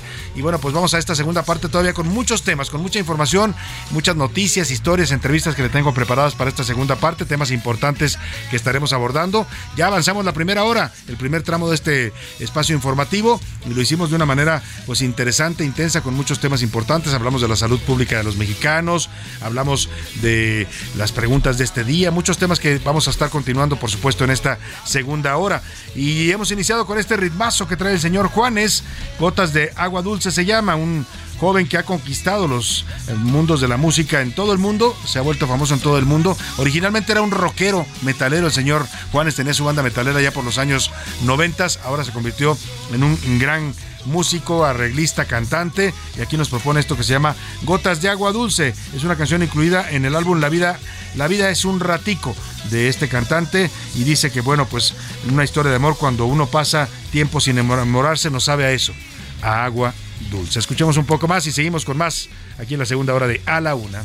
Quiero que sepas que lo que yo siento por ti es amor, ganas que me hacen útil. El corazón droga que me hace inmune. Ante el dolor, gotas de agua dulce. Rayo de sol, lo que yo Qué bonita metáfora esto de las gotas de agua dulce, ¿no? Así se siente uno cuando está enamorado. Bueno, vámonos a otros temas importantes que le vamos a compartir en esta segunda hora. Se cumplen ya, justo esta tarde de hoy, martes 23 de agosto, 20 días de que los mineros de Sabinas, Coahuila, los mineros de la mina Alpinabete, quedaron atrapados en medio de un derrumbe en este pozo carbonífero. Eh, sigue sin haber todavía noticias de ellos, si están con vida, si están, pues si han fallecido, si sobrevivieron a las inundaciones, primero al derrumbe y después a las inundaciones. Y la verdad es que pues el gobierno ha hecho sus esfuerzos, ¿no? Dice la, el gobierno y la coordinadora de protección civil, Laura, eh, Laura Velázquez, que es la que está encargada de este rescate, que han hecho todo lo que se puede hacer, que sus mecanismos y sus acciones han sido validadas por expertos extranjeros que buscaron para consultar de Estados Unidos y de Alemania, pero la realidad es que no hemos tenido pues mayor eh, avance en este tema, lamentable, doloroso para todo el país. Es una tragedia que se sigue de cerca en el mundo y también sobre todo para las familias que están ahí. Imagínese usted la angustia de saber que hay ahí un ser querido, un padre, un hijo, un, un hermano que están atrapados en esta mina y no saber si están vivos, si están muertos y qué ha pasado con ellos. Bueno, vamos a hablar de esta tragedia minera que sigue todavía en México 20 días después. Y también platicaremos de lo que sucedió en el hospital Salinas en San Luis Potosí. Oiga, esta historia es una historia de verdad sorprendente y también dolorosa. Y habla de eso que le decíamos, el, lo mal que está el sistema de salud pública en México. Cómo cuesta vidas, no solo por falta de medicamentos, también a veces por negligencia o por pues vaya usted a saber qué pasó en este caso. Se lo voy a contar. La historia es una niña de tres años, se llamaba Camila Roxana, que se enferma, la llevan sus padres al hospital, a un hospital comunitario allá en este hospital Salinas, en San Luis Potosí. La- los doctores la declaran muerta. Cuando le dicen a su madre que está muerta, la madre la abraza y la madre siente el abrazo de la niña y les dice, mi hija no está muerta, todavía sentí su fuerza, está viva, por favor revísenla. Y los médicos le dicen, no, no, no, tu niña ya se murió, hazte un lado, ya no, ya no, ya no la maltrates, no maltrates el cuerpo, ya lo vamos a, a procesar. Y pues les dan el cuerpo de la niña, la declaran oficialmente muerta y la llevan a- al sepelio y cuando están en el sepelio se dan cuenta que la niña está viva. Le voy a contar esta historia a detalle y cómo terminó allá en el municipio de Salinas, en San Luis Potosí. Y como ya le adelantaba, le explicaremos lo que debe tener en cuenta si viajara al Mundial de Qatar. Vamos a tener una entrevista exclusiva para este espacio con Alfonso Segbe. Él es el director de estrategia de la Secretaría de Relaciones Exteriores y nos va a decir, si usted tiene boletos para el Mundial, todo lo que podrán hacer o no podrán hacer los mexicanos que vayan a Qatar. Importante porque ya nos conocemos, ¿no? Ya nos conocemos, como dice, si ya nos conocen, ¿para qué nos invitan? Pues bueno, van a ir muchos mexicanos al Mundial porque somos pamboleros por, por naturaleza, pero también sabemos cómo se comportan muchos mexicanos que van a estos eventos. Ya hemos tenido episodios a nivel internacional en otros mundiales que son tremas de vergüenza y más si llegara a perder o a ganar México contra Argentina, imagínese usted, pues habría escenas que pueden ser eh, terminar mal por las leyes tan estrictas que tiene el gobierno de Qatar. Le voy a dar todos los detalles sobre cómo debiera usted comportarse si va a ir al Mundial de Qatar.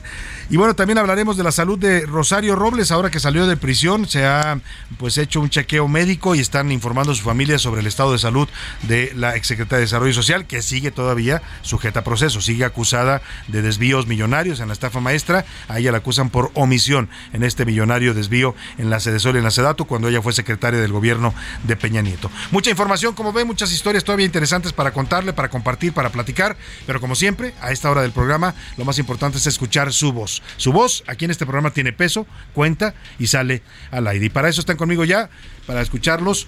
Milka Ramírez, bienvenida Milka, ¿cómo estás? Gracias, Salvador. Muy bien, contenta, con actitud. Qué gusto verte, muy sonriente, hambre. se ve bien Y Milka. con hambre. Y sobre todo también José Luis Sánchez, nuestro jefe de información. ¿Cómo estás, José Luis? Salvador García Soto, ¿cómo estás, Milk? Bonita tarde. Yo contento porque hoy fue un buen día aquí en la Ciudad de México, aunque nos regañen por presumir la- el clima de aquí.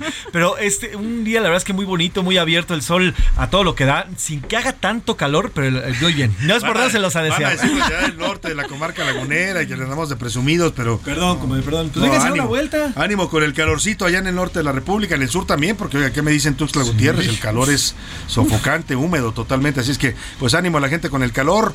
Ahí va avanzando el verano y ya pronto llegará el otoño, que es mucho más fresco, ¿no? Así, Así es, que ánimo. Y bueno, pues vamos a las preguntas que hicimos este día. Dos temas fundamentales, vitales, diría yo, para los mexicanos. Uno, el sistema de salud, que simplemente pues se descuadró en este gobierno. Ya estaba mal, ¿eh? Hay que ser claros cuando uno dice la crisis de salud. Sí, no comenzó con este gobierno, venía desde el gobierno, pues si quiere usted, desde Salinas, Cedillo, Fox, el señor Calderón, el señor Peña Nieto, ya había problemas de desabasto, ya había un sector salud que estaba en crisis por temas de financiamiento, pero con este gobierno se descompuso todo. Lo poco que funcionaba dejó de funcionar, no hay medicamentos, no hay atención en los hospitales públicos, llega usted y lo mandan a esperar seis meses, un año para un estudio importante. Bueno, pues de eso le preguntamos el día de hoy la primera pregunta y la segunda, José Luis. Las investigaciones, Salvador. Bueno, pues ayer pues ya el gobierno federal nos dice que no va a haber investigaciones contra el expresidente Enrique Peña Nieto ni contra el exsecretario de la Defensa Nacional, señor eh, Cienfuegos. Así que o bueno, sea, pues, a Peña y a Cienfuegos no me los toquen, dijo el ni presidente. con el pétalo de una rosa. Bueno, ¿qué piensa la gente de estos dos temas? Es momento de preguntar aquí en este programa. ¿Qué dice el público? Bastantes comentarios, pero el primero y quiero arrancar con este porque le dan la bienvenida a nuestro nuevo productor, el señor Rubén Esponda, la señora Ah, muy Rosa de Ecatepec. Gracias, doña Rosa. Eh, saludos al nuevo productor, sigan informándonos eh, como hasta ahora, tienen muy buena chamba, así que bueno, pues a darle mucho, señor A productor. darle que es mole de olla, doña Rosa, le mandamos un abrazo. Qué Saludos. bonito nombre, Rosa, ¿no? Rosa, Una Rosa de hermana, Cate- Una hermana Rosa, Rosa María. ya no se usa tanto, fíjate, el nombre de Rosa se ha perdido un No, poco. era un nombre muy Sí. A muy usual en también. México, ¿no? Y es bonito nombre. Saludos, excelente martes. En el caso de Ayotzinapa se confirma el pacto entre el presidente López Obrador y Enrique Peña Nieto. Por los frutos os conoceréis, dice el señor Eduardo Herrera. Saludos, Salvador, y a Por todo el los frutos los conoceréis, sí, sin duda. equipo. Saludos, Salvador, y a tu gran equipo. Me encanta escucharlos y me hacen el día. Soy el señor Gracias. Heriberto. En cuanto al caso de Ayotzinapa, me parece que por ética, Peña Nieto y el señor Salvador, eh, perdón, el señor Cienfuegos, deben ofrecerse y presentarse por propia decisión ante las autoridades para aclarar lo que se requiera y lo que se necesita. Así que bueno, por moto propio dice Heriberto que deben de presentarse a declarar. Hola Salvador y a todo el gran equipo, saludos, soy Ricardo Cosío Ibarra. Si la autoridad aceptó que es crimen de Estado, lo de Ayotzinapa, entonces debe de enjuiciarse al jefe del Estado, que en ese entonces Exacto. estaba al mando, y al secretario de la Defensa en turno, Peña Nieto y Cienfuegos, como fue con Echeverría en su momento. Saludos, Salvador. Pues sí, si es un crimen de Estado, pues hay un jefe del Estado, ¿no? Y ese de jefe del Estado debe ser tener alguna responsabilidad. Saludos desde Guaymas, Sonora, con el calorón aquí. Ya vamos a abrir unas frías, Ay, dice ánimo. Mónica Ochoa. Oye, Guaymas, que además están afectados también por las inundaciones, Sí, además. además. del calor, mucho ánimo y un abrazo solidario a todas las familias de Guaymas que están en este momento, Guaymas y Empalme, que tienen severas inundaciones. El sector salud está peor que nunca. El Instituto Mexicano del Seguro Social tuvo sus años muy buenos, pero ya se fueron. Solo hay que ver la economía para saber cómo está el país. No hay mucho que decir, no nos alcanza dinero, pero además no hay medicinas. Usted quiere una cita y se la dan hasta el siguiente mes. A ver, sí, ¿cuándo nos vamos a curar? Me acordé ahorita que digo, el señor tuvo sus años dorados, dijo. Sí, el. IMSS, y vaya que los tuvo, ¿eh? O sea, yo soy de una generación donde usted iba al IMSS y lo trataban bien y se sentaba a esperar su consulta y los médicos lo atendían y le recetaban medicamentos, usted iba a la farmacia y ahí estaban. Yo crecí yendo a consultas al IMSS, o sea, y de verdad que era un servicio, buen servicio, ¿no? Las, los hospitales estaban limpios, hasta los baños estaban limpios, cosa que ahora debe ser terrible, pero sobre todo la atención. La atención cada vez fue decayendo y el ISTE no está mejor, lamentablemente, lo reconoció ayer el presidente. Están haciendo una especie, dice que puso un grupo ahí a hacer una reingeniería porque el ISTE estaba pues para la calle, literalmente así lo dice el presidente, porque había mucha corrupción. Pero bueno, pues en cuatro años no han podido resolver tampoco este acertijo de la salud pública en México. Y además no hay nadie señalado en esta presunta corrupción, Salvador. En la No. corrupción de la venta de medicinas no hay nadie. Nadie. En la corrupción de, los- de nadie. Todos los Y, y- y con ese argumento se desmantelaron, se desmanteló todo, por la corrupción. Hicieron un desastre en las compras y en la distribución de medicamentos y no hay un solo responsable en la cárcel. Mirta. ¿Nos saludas? Perdóname. Ah, no, no, no, justamente, o sea, apuntando a lo que decía Salvador del ISTE, por ejemplo, y, y aún así el IMSS está mejor que el ISTE. Sí, O sea, todavía. El expediente, yo estoy impactada, o sea, los expedientes en el ISTE todavía son a máquina de escribir. Sí, todavía son con máquina de maquinita. escribir. y sus instalaciones están. Hacen un gran esfuerzo. Lo decía bien el doctor Francisco Romero. A ver, cuando criticamos a la salud pública, no estamos criticando ni al personal. Francisco Moreno, perdón. No estamos criticando ni al personal, por supuesto, ni a los enfermeros, a los técnicos, a los eh, afanadores, a los médicos. Este, el, salud, el, el sistema de salud pública en México tiene algunos de los mejores médicos del mundo en distintas especialidades, ser reconocidos a nivel internacional. El problema son, no son ellos, no es el personal, es la política pública que estrangula a estos lugares y les quita recursos o de plano pues no combate la corrupción como debiera combatirla. Exactamente. Y más en medio de una pandemia que vivimos dos años, nunca le dieron prioridad a la salud, le dieron prioridad a otros temas. Ese es increíble.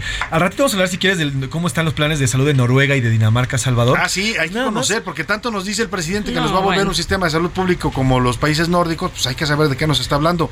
Por supuesto, lo que tenemos no se acerca, pero nada, bueno, ni la uña de un dedo de lo que tienen en Dinamarca y en Noruega. Para nada. Los saluda Samuel desde Hermosillo. Buenas tardes, Salvador, y a todo tu gran equipo. Oye, hace mucho que no escuchaba agüita de coco. Me recordaste mi infancia. Saludos. Ah, qué bueno que se acordó de su infancia. Sí, hay toda una generación que crecimos con esos festivales de Juguemos a Cantar, ¿eh?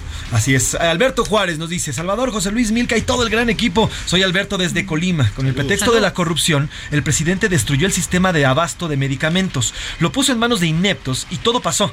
Hoy no hay medicamentos, no hay ningún supuesto corrupto en la cárcel, pero lo que sí hay son cientos de miles de muertos por falta de medicamentos y el presidente sigue prometiendo que ahora sí lo va a solucionar. Saludos. la pregunta es, añadiría yo al, al comentario muy eh, eh, eh, razonado de nuestro radio escucha, ¿quién va a pagar por esos muertos? ¿Quién va a ser responsable?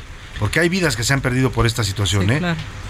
Eh, si el señor presidente hizo pacto con Enrique Peña Nieto y Cienfuegos, tendríamos que abocarnos en la Constitución, aplicarla al señor presidente por traición a la patria, porque el pueblo noble y sabio quita y también pone. Él prometió que se iba a quitar de todos ellos y todos estos corruptos y hoy al parecer pues sí hay un pacto. Y los servicios médicos son pésimos ya que hay que comprar hasta los medicamentos que son carísimos. Saludos al señor Ricardo desde Xochimilco. Ya en casi todas las enfermedades, si usted va al seguro o al ISTE, le dicen, sí, tienes que tomarte esto, pero aquí no lo tenemos. Entonces ve y cómpralo a la farmacia. Y ahí va la gente a, a sacar dinero de su bolsa para gastar en medicamentos que se supone deberían darle de manera gratuita. Así es. Buenas tardes, señor Salvador, y a todo el gran equipo. Pues no, desgraciadamente estamos peor con respecto al sector salud que en los años anteriores. Y si en cuatro años no han hecho nada, en un año, Salvador, menos. Así que este precedente... Esta promesa del sistema de Noruega o de Dinamarca, de donde sea, no, yo creo que si llegamos a Guatemala va a ser mucho, ¿eh? Sí, es. Tú querías decir algo sobre los medicamentos. Eso, y si no, también los médicos están haciendo malabares. Mira, yo lo vivo por una situación muy, muy cercana y no tienen el medicamento, entonces hay que regresar al consultorio y el médico dice, bueno, a ver, espérame, entonces Si te no es ese, puede este ser esto, este. uno que sea Y luego vuelves a ir y no lo tienen, entonces, híjole, bueno, a ver, vamos a ajustar la dosis. No, No, y ahí la tema. pregunta es qué tanto se están Es resolviendo los padecimientos, ¿no? Si el medicamento que el médico considera en su diagnóstico que debe ser el que tomas, pues no está, te lo cambia y te Sí. lo cambia y te lo cambia, pues vas a acabar en una cosa extraña que no te va a curar. Y ahorita se me viene, Salvador, así como tenemos una generación de estudiantes que se está perdiendo educativamente, podemos tener una generación de mexicanos que no están curando sus enfermedades y no? que puede ser que mueran más pronto. Mucho más jóvenes de lo que debían morir, ¿no? En muchos casos, bueno, ¿qué me dices de los niños con cáncer para empezar? Nada más para Yo decía 600 niños, ¿eh? según la Asociación Nacional de la Salud, ya son 3.000 niños que han muerto por no recibir a tiempo sus tratamientos contra el cáncer. Saludos de Felipe de León López Salvador y a todo tu gran equipo. Me encanta tu programa, me hacen el día. Sobre el documento de la Comisión de la Verdad de Ayotzinapa, el tema es político y mediático. Legalmente es insostenible, desde la misma afirmación de que fue el Estado, como si el crimen fuera razón de Estado. Está mal ubicado el delito y a partir de ello simplemente no va a pasar absolutamente nada. Saludos, Salvador. Pues ahí está. Interesantes las reflexiones de nuestro público, ¿eh? bien Sí. informadas y bien, bien estructuradas. Laura Rodríguez nos dice, me encanta su programa, me hacen el día así Gracias. para una hora antes del salir de trabajo y una hora después me voy y se me hace más fácil mi Qué camino. amable, Laura, es parte de lo que nos proponemos, ¿eh? por eso siempre me gusta decirle, aquí estamos y, y queremos ser parte de su día a día. Así es, feliz, mar- feliz martes al equipo más fregón y al mejor noticiero. gracias. Su servidor José García desde La Laguna. Gracias, el pacto de impunidad está más claro que nunca. Y referente a los medicamentos, pues el señor presidente es pura mentira. Nada más nos da a tole con el dedo. Saludos, Salvador. Muchos saludos. Tenemos más saludos, Tenemos pero si quieres en lo que los ves y los comentamos, vamos rápidamente a ver qué dice Twitter, Milka Ramírez. En Twitter, sobre el sistema de salud actual, el 91% dice que está pésimo y que es el peor de todos. 91%. 91%. Nada más. Contundente. El 2% dice que es bueno, que no hay corrupción, y el 7% dice que está exactamente igual que en gobiernos anteriores. Y hay que decir, ¿eh? porque dice el dicho, cada quien habla de la feria como le va en ella, también hay gente que le ha ido al sector salud y le va Sí. bien, lo atienden, lo operan, le hacen su tratamiento bien, sí los hay, ¿no? Y por eso decimos, cuando hablamos mal del sector salud no es hablar mal de- De del modelo ni de, ni de del personal ni de su capacidad. Por supuesto que tenemos un sistema de salud que en algún tiempo funcionó en México, que fue ejemplo a nivel internacional. El IMSS es un modelo que eh, nació para proteger la salud de los mexicanos y se imitó en varios países del mundo porque funcionaba. Lamentablemente lo han dejado caer a lo largo de las últimas décadas y este gobierno en particular pues ha hecho un desastre en la, en la salud pública. Sobre el tema de Enrique Peña Nieto y el general Sinfuegos, el 25% dice que sí, que se trata de justicia, el 12% dice que no, que no son los responsables y el 63% dice que se confirma el pacto de impunidad entre Peña Nieto y López Obrador. Pues sí, porque pues eso de decir nada más vamos a agarrar algunos, pero de aquí para arriba ya no le sigo, pues eso Sí, pues no. habla de que no se está totalmente yendo a hacer justicia real en este caso. Bueno, pues más saludos, José Luis, ¿tienes Así por es, ahí? sí, tenemos muchísimos, están llegando muchísimos. Buenas tardes, mis grandes amigos, me encanta Chava, Ah, Pepe, Mir, gracias. dicen Milka, Milka, y además a todo el equipo de A la Una, bienvenido, señor nuevo productor. Lo de Peña y sus achichincles del allá mencionado a un pacto con Obrador para no entorpecer su mandato en el gobierno es una verdadera vergüenza. Y lo de los medicamentos es una pésima, muy pésima distribución, ya que no los hay. Ahí, ahí sí hay una verdadera corrupción de parte del gobierno para nuestra gente, que de verdad los necesita con urgencia. Gracias y saludos desde Zapopan. Dicen Soy por ahí Antonio también la ineptitud y la negligencia también es una forma de corrupción, ¿eh? cuando el gobierno no atiende una necesidad básica de los mexicanos, una obligación fundamental y constitucional que es la salud, pues también se está cometiendo actos de corrupción. Buenas tardes, Salvador. El inquilino de Palacio Nacional sigue prometiéndonos a los mexicanos muchas cosas que no va a cumplir.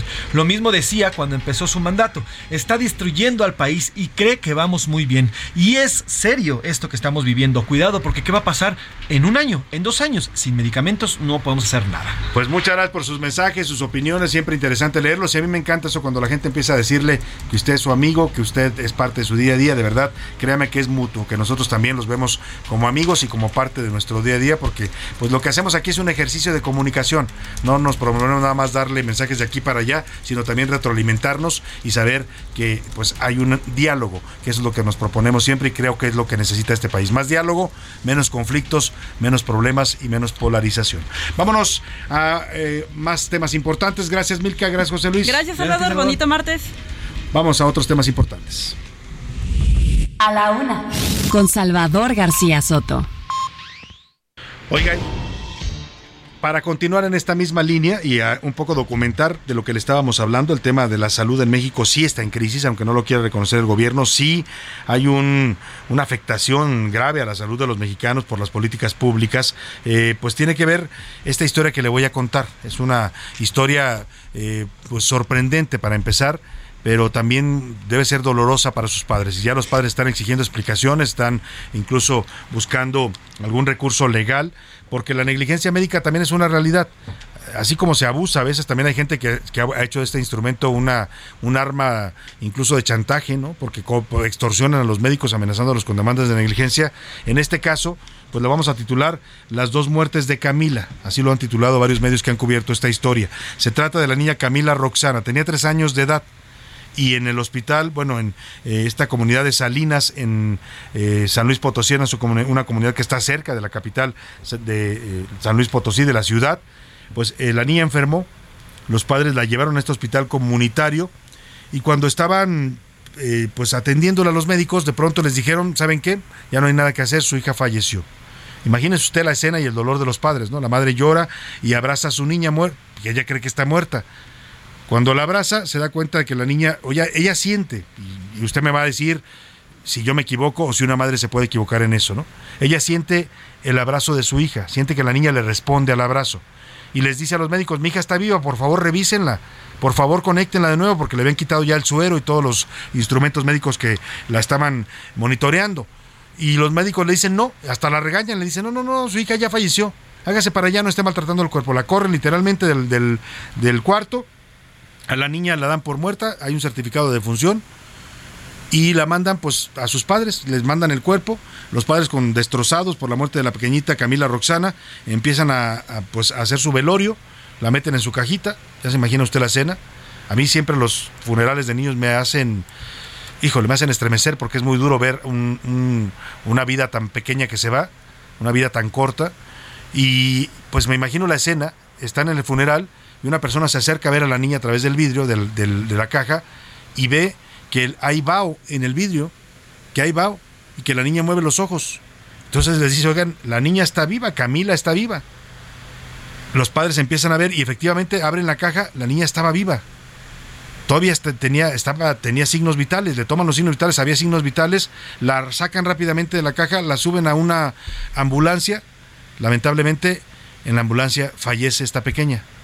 Pero entonces, pues todo esto nos lleva a esta historia que nos va a contar nuestro corresponsal Pepe Alemán, pues entonces a la niña la declararon muerta de manera negligente. La niña no había fallecido en la primera ocasión. Hoy esta pequeña tiene dos certificados de defunción y sus padres están alzando la voz para denunciar que hay una negligencia médica en este caso. Vamos contigo, Pepe Alemán. Te saludo con gusto allá en San Luis Potosí. Cuéntanos esta sorprendente, increíble y dolorosa historia. ¿Qué tal, Salvador? La Fiscalía General del Estado de San Luis Potosí inició una investigación para deslindar presunta negligencia médica en la doble muerte de una niña de tres años en el altiplano potosino. Todo ocurrió cuando Mary Jane, mamá de la menor, originarias de la Herradura, municipio de Villa de Ramos, llevó a la menor al Hospital Básico Comunitario con un cuadro de diarrea y vómito. Poco después le informaron que había muerto.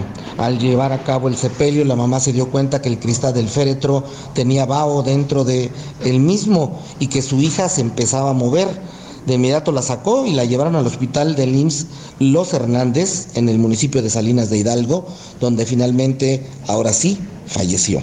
El fiscal potosino José Luis Rodríguez Contreras anunció que se investiga a médicos, los servicios funerarios de ambos municipios que intervinieron en el evento. Asimismo, esperan el resultado de la autopsia para resolver el enigma de cuál fue la causa de muerte de esta pequeña de tres años. Es la información que te tengo desde la capital potosina, Salvador. ¿Qué, qué historia, Pepe Alemán. Vamos a ver en qué termina. Estaremos siguiéndola contigo, por supuesto. Me parece que la familia tiene derecho a una explicación porque pues evidentemente la niña no había muerto. La primera vez que la declararon muerta a los médicos y su madre se los dice, pero ¿qué quiere usted? A veces así funciona nuestro sistema de salud. En lugar de atender el reclamo de la madre y de volver a revisarla, los, los médicos la ignoraron, la regañaron. Ella dice incluso me regañaron, me dijeron que dejara el cuerpo, que lo estaba maltratando. Y al final la niña estaba con vida. Vámonos a la pausa con música. ¿Qué nos vas a proponer, José Luis Sánchez? Es una, es una propuesta de producción. Cold Water de Major Lazer. Eh, Major Lazer junta este tema ritmos electrónicos y costeros. Es una banda muy buena electrónica de mes y habla, habla justamente agua de agua fría. Agua fría. Ay, qué rica es el agua fría. a veces. Cuando te bañas con agua fría dicen que esa está saludable. Volvemos después de la pausa.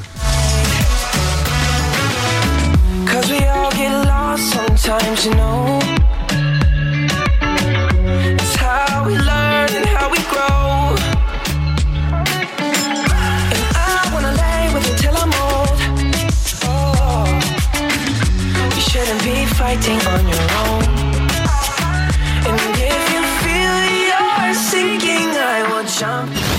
No le cambies. Estás en A la Una con Salvador García Soto. Información útil y análisis puntual. En un momento regresamos. Ya estamos de vuelta en A la Una con Salvador García Soto. Tu compañía diaria al mediodía. Quisiera ser la lluvia que tus ojos negros pidiéndome un beso. Quisiera ser el viento que sopló, dejando tan gracioso tu cabello, parando el tiempo en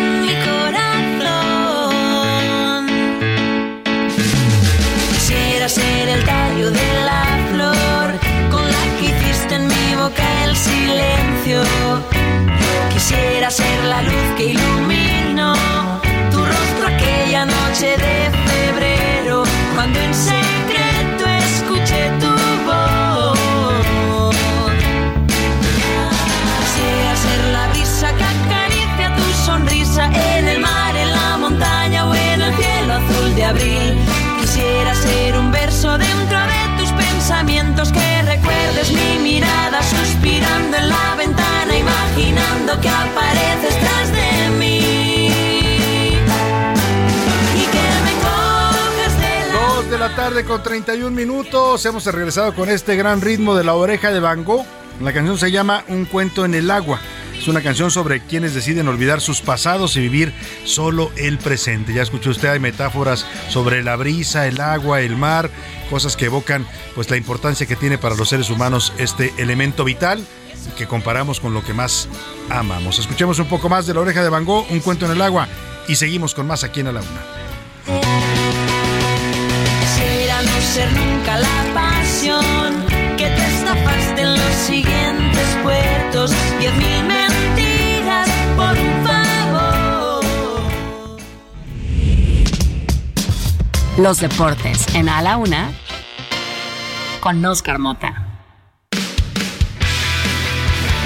Y ahora sí estrenaste fondos, Carmota. Mi querido Salvador García Soto, ¿Qué te amigos de la pareció? una. Hoy un gran día para ganar. Genuinamente yo no estreno algo desde zapatos en segundo de secundaria. Desde entonces, Desde Oscar. entonces no entré, estreno, ya no hablemos ni de calzones. eras como yo que ibas a la primera con el, el zapatito roto porque pues no había para comprarlo todavía, ¿no? Pero además era El agujerito ya le decías a tu papá, oye, ya se rompió, aguanta, aguanta un poquito más. Pero son con los que mejor jugaba fútbol uno, ¿no? Sí, claro. Entonces, o sea, no, Pero- muchas gracias, muchas gracias a la producción, a Rubén, se aplicó.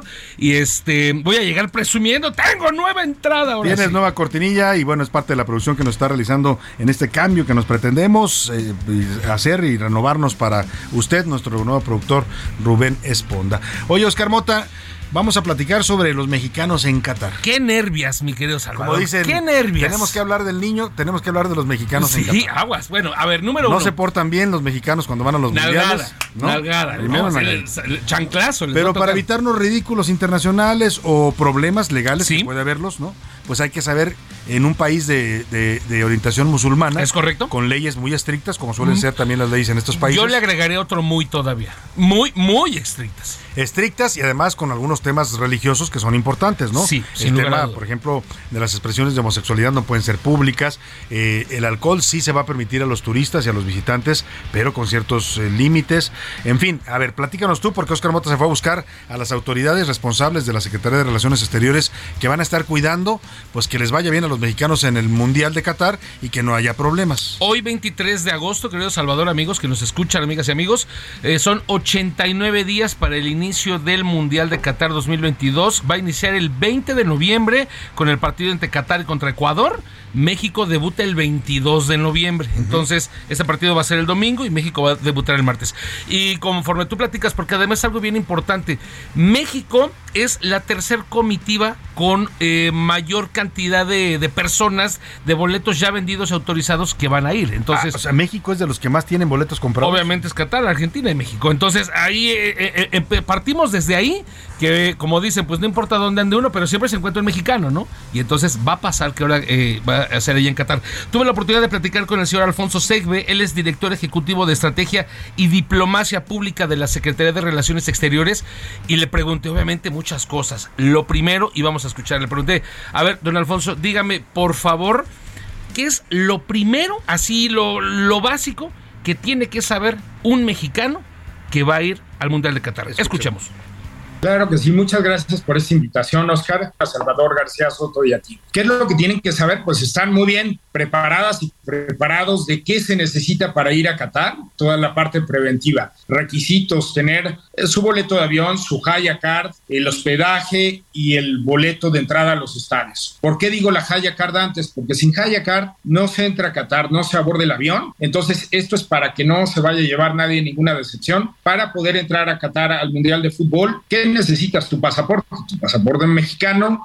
Si se va a vencer pronto o si no tiene seis meses de validez antes de que inicie el Mundial, cuando vayan a ir a Qatar, es momento de renovarlo, no se esperen. Luego, tener el boleto de avión, tener las entradas a los partidos y la reservación del hotel para que se genere la Haya Card, que es esta aplicación de Qatar que desde el 1 de noviembre al 31 de diciembre será la única manera de entrar a Qatar. Un certificado médico internacional, es decir, un seguro médico de cobertura internacional para cualquier eventualidad en Qatar, la guía ETERAS o la aplicación ETERAS, que es la de sanidad del gobierno de Qatar, y el gobierno de México recomienda consultar la guía del viajero en la Secretaría de Relaciones Exteriores e inscribirse en el sistema SIRME, que es el sistema de registro para mexicanos en el exterior, tu pasaporte, dónde vas a estar, hotel y A ver, número uno, en resumen, queridos Salvador y amigos, eh, desafortunadamente no, yo creo que hay- hab- habemos varios mexicanos que, ah, vámonos al estadio, no tengo boleto y el partido... Ahí lo conseguimos, no el pasa partido nada. inicia a las 12 del día, son las 12 y cuarto y voy a llegar a ver, número uno, no se puede. O sea, si, si usted no tiene boleto, obviamente del mundial, o sea, de algún partido del mundial, del que sea, ya deje el de México, del que sea, ni vaya. Ni se acerca. Así, o sea, no, a ver, porque todo está controlado de tal manera eh, en que está, si tienes boleto para el mundial, debes de tener ya tu boleto de hospedaje, ¿no? Entonces Claro. todo está controlado de esa manera. Y, y si usted se acerca sin boleto, pues puede verse en un problema. Sí. Imagínese que va a ser difícil, pero que lleguen revendedores de otros países. Jamás. Que lo agarren las autoridades de Qatar comprando un boleto en reventa, se metería usted en un problemón. y un problema bastante grande. Escuchemos la segunda parte con el señor Alfonso Segbe, que también nos sigue explicando con respecto a estos lineamientos. Y sí, mi querido Salvador, pues eh, tenemos alguna parte. Él lo describe y ahorita lo van a escuchar. Una forma creativa, así lo dijo él, que somos los mexicanos para algunas cosas. A ver, escuchemos. Escuchemos. ¿Qué ropa me llevo? Pues la ropa con la que te sientas cómoda y cómodo. Habrá ropa que sea admitida en el hotel sin ningún problema, etcétera, pero no estamos en Brasil, aunque el mar está ahí cerca, hay una serie de usos y costumbres, y es mejor que te lleves una ropa, playeras, un manga, eh, cosas por el estilo, y los shorts los dejes para la alberca del hotel y este tipo de cuestiones, y así puedes ir a visitar las mezquitas, los espacios públicos, que eso es diferente en Qatar. La preocupación es, oye, ¿me llevo tequila o mezcal? Pues la recomendación es que ninguna de las dos, porque no se va a permitir la entrada de alcohol a Qatar. Es escaneado todo el equipaje, por más originales que nos veamos, tanto el que se registra como el de mano. Entonces ahí sí nos ganan en, creatividad en materia de seguridad, ni nos arriesguemos.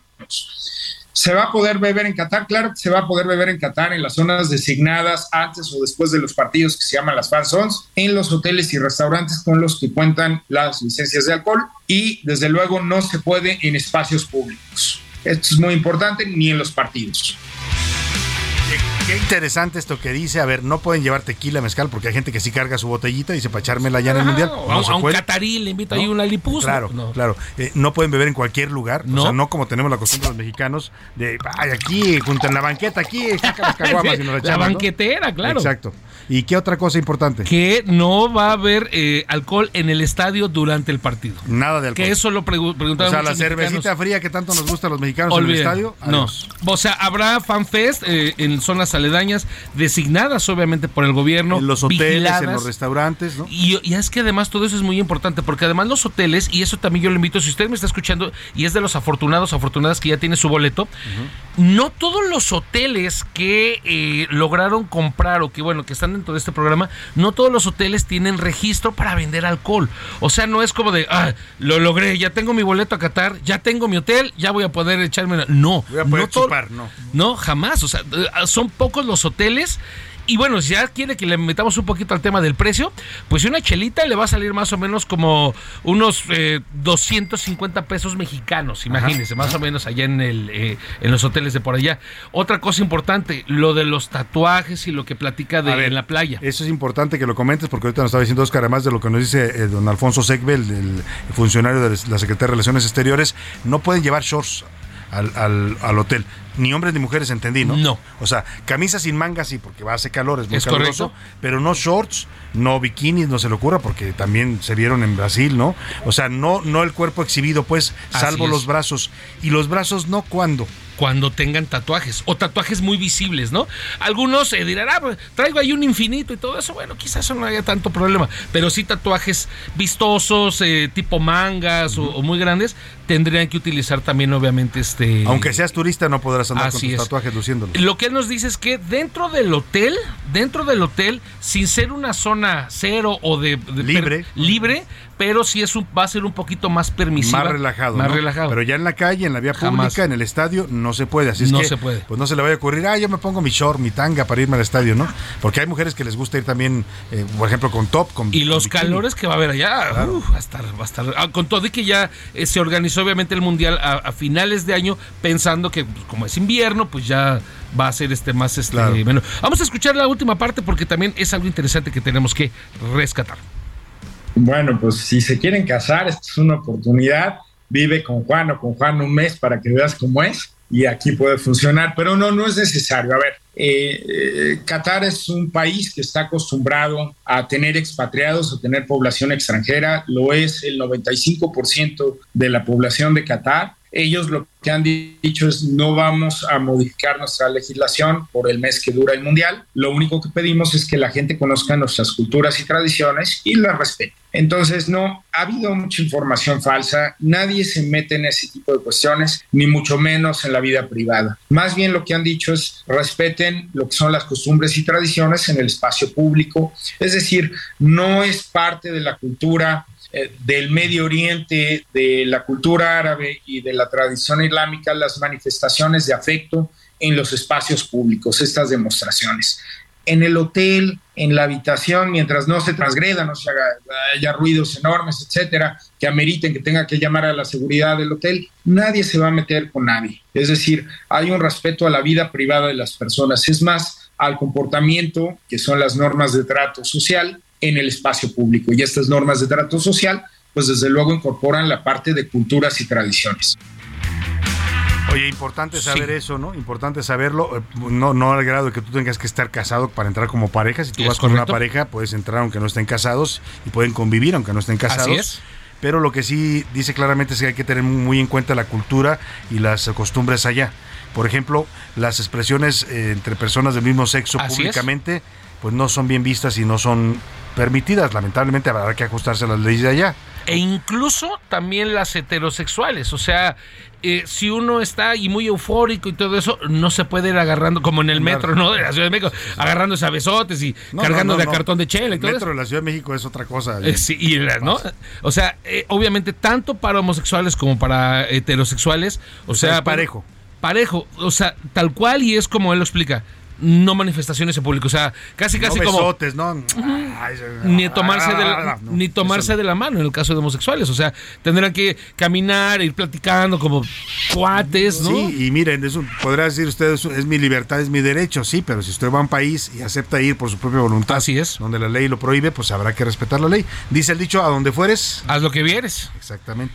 Para finalizar, eh, dos temas, el asunto de la Guardia Nacional, querido Salvador amigos, van a ir cerca de entre 10 y 15 personas de la Guardia Nacional, así solamente 10 o 15, no van a ir uniformados, ellos no tienen, mm, me explicaba el señor Alfonso, los únicos que tienen autoridad para detener a un mexicano, que esperemos no pase, eh, es la Policía Nacional de Qatar. Nada más. La Guardia Nacional lo que hará, tal cual es, si empieza a ver que algún mexicano empieza como que a transgredir, se empieza a salir por o ahí. entrar en un conflicto, podría acercarse a asesorarlo, auxiliarlo, Exacto. ¿no? A- hablarle en Los- español, Estamos hablando de los guardias mexicanos que van a estar allá, que ¿cuántos dijeron que van a ir? ¿Como En- 50 o cuántos? De, eh, de Guardia Nacional, no, 10 o 15. 10 o 15 Solamente 10. Y de hecho, por lo mismo que platicábamos al inicio, el, tomando en cuenta que México es con la delegación de aficionados más amplia, es el país junto con la Argentina, que va a tener a más elementos de sus propias policías. Y con esto concluyo, porque también salió eh, los comentarios, ah, ¿por qué tienen que ir a cuidar a los mexicanos? Esto se hace desde 1986. Desde 1986 en todos los mundiales asisten policías de cada país Para vigilar a sus ciudadanos. Ah, vigilar a o sus para ciudadanos. asistirlos o asesorarlos o apoyarlos. Es correcto. En caso de un problema legal. Esa es la función que van a tener los guardias. No es que vayan a, a imponer el orden ellos en Qatar. Así es. No tienen autoridad. Simplemente van a pues, estar pendientes de los mexicanos. Es correcto, Oscar, muy buena entrevista. Interesante saber esto. Sépalo usted si va a ir al Mundial. Hay que saber comportarse y lo que usted requiere para estar ahí legalmente y para poder pues pasarla bien y disfrutar del Mundial, que es el objetivo final, ¿no? Prepare todo y nuevamente si usted va, mándeme un tweet y para encargarle algo, ¿no? Por favor. Sin duda alguna, a ver si nos trae por ahí un, aunque sea un dulce árabe. Sí, no lo sé que sé sea. yo, un dátil, aunque sea. Muchas gracias, Oscar. Ay, un gran día para ganar. Vámonos a otros temas importantes. A la una. Con Salvador García Soto.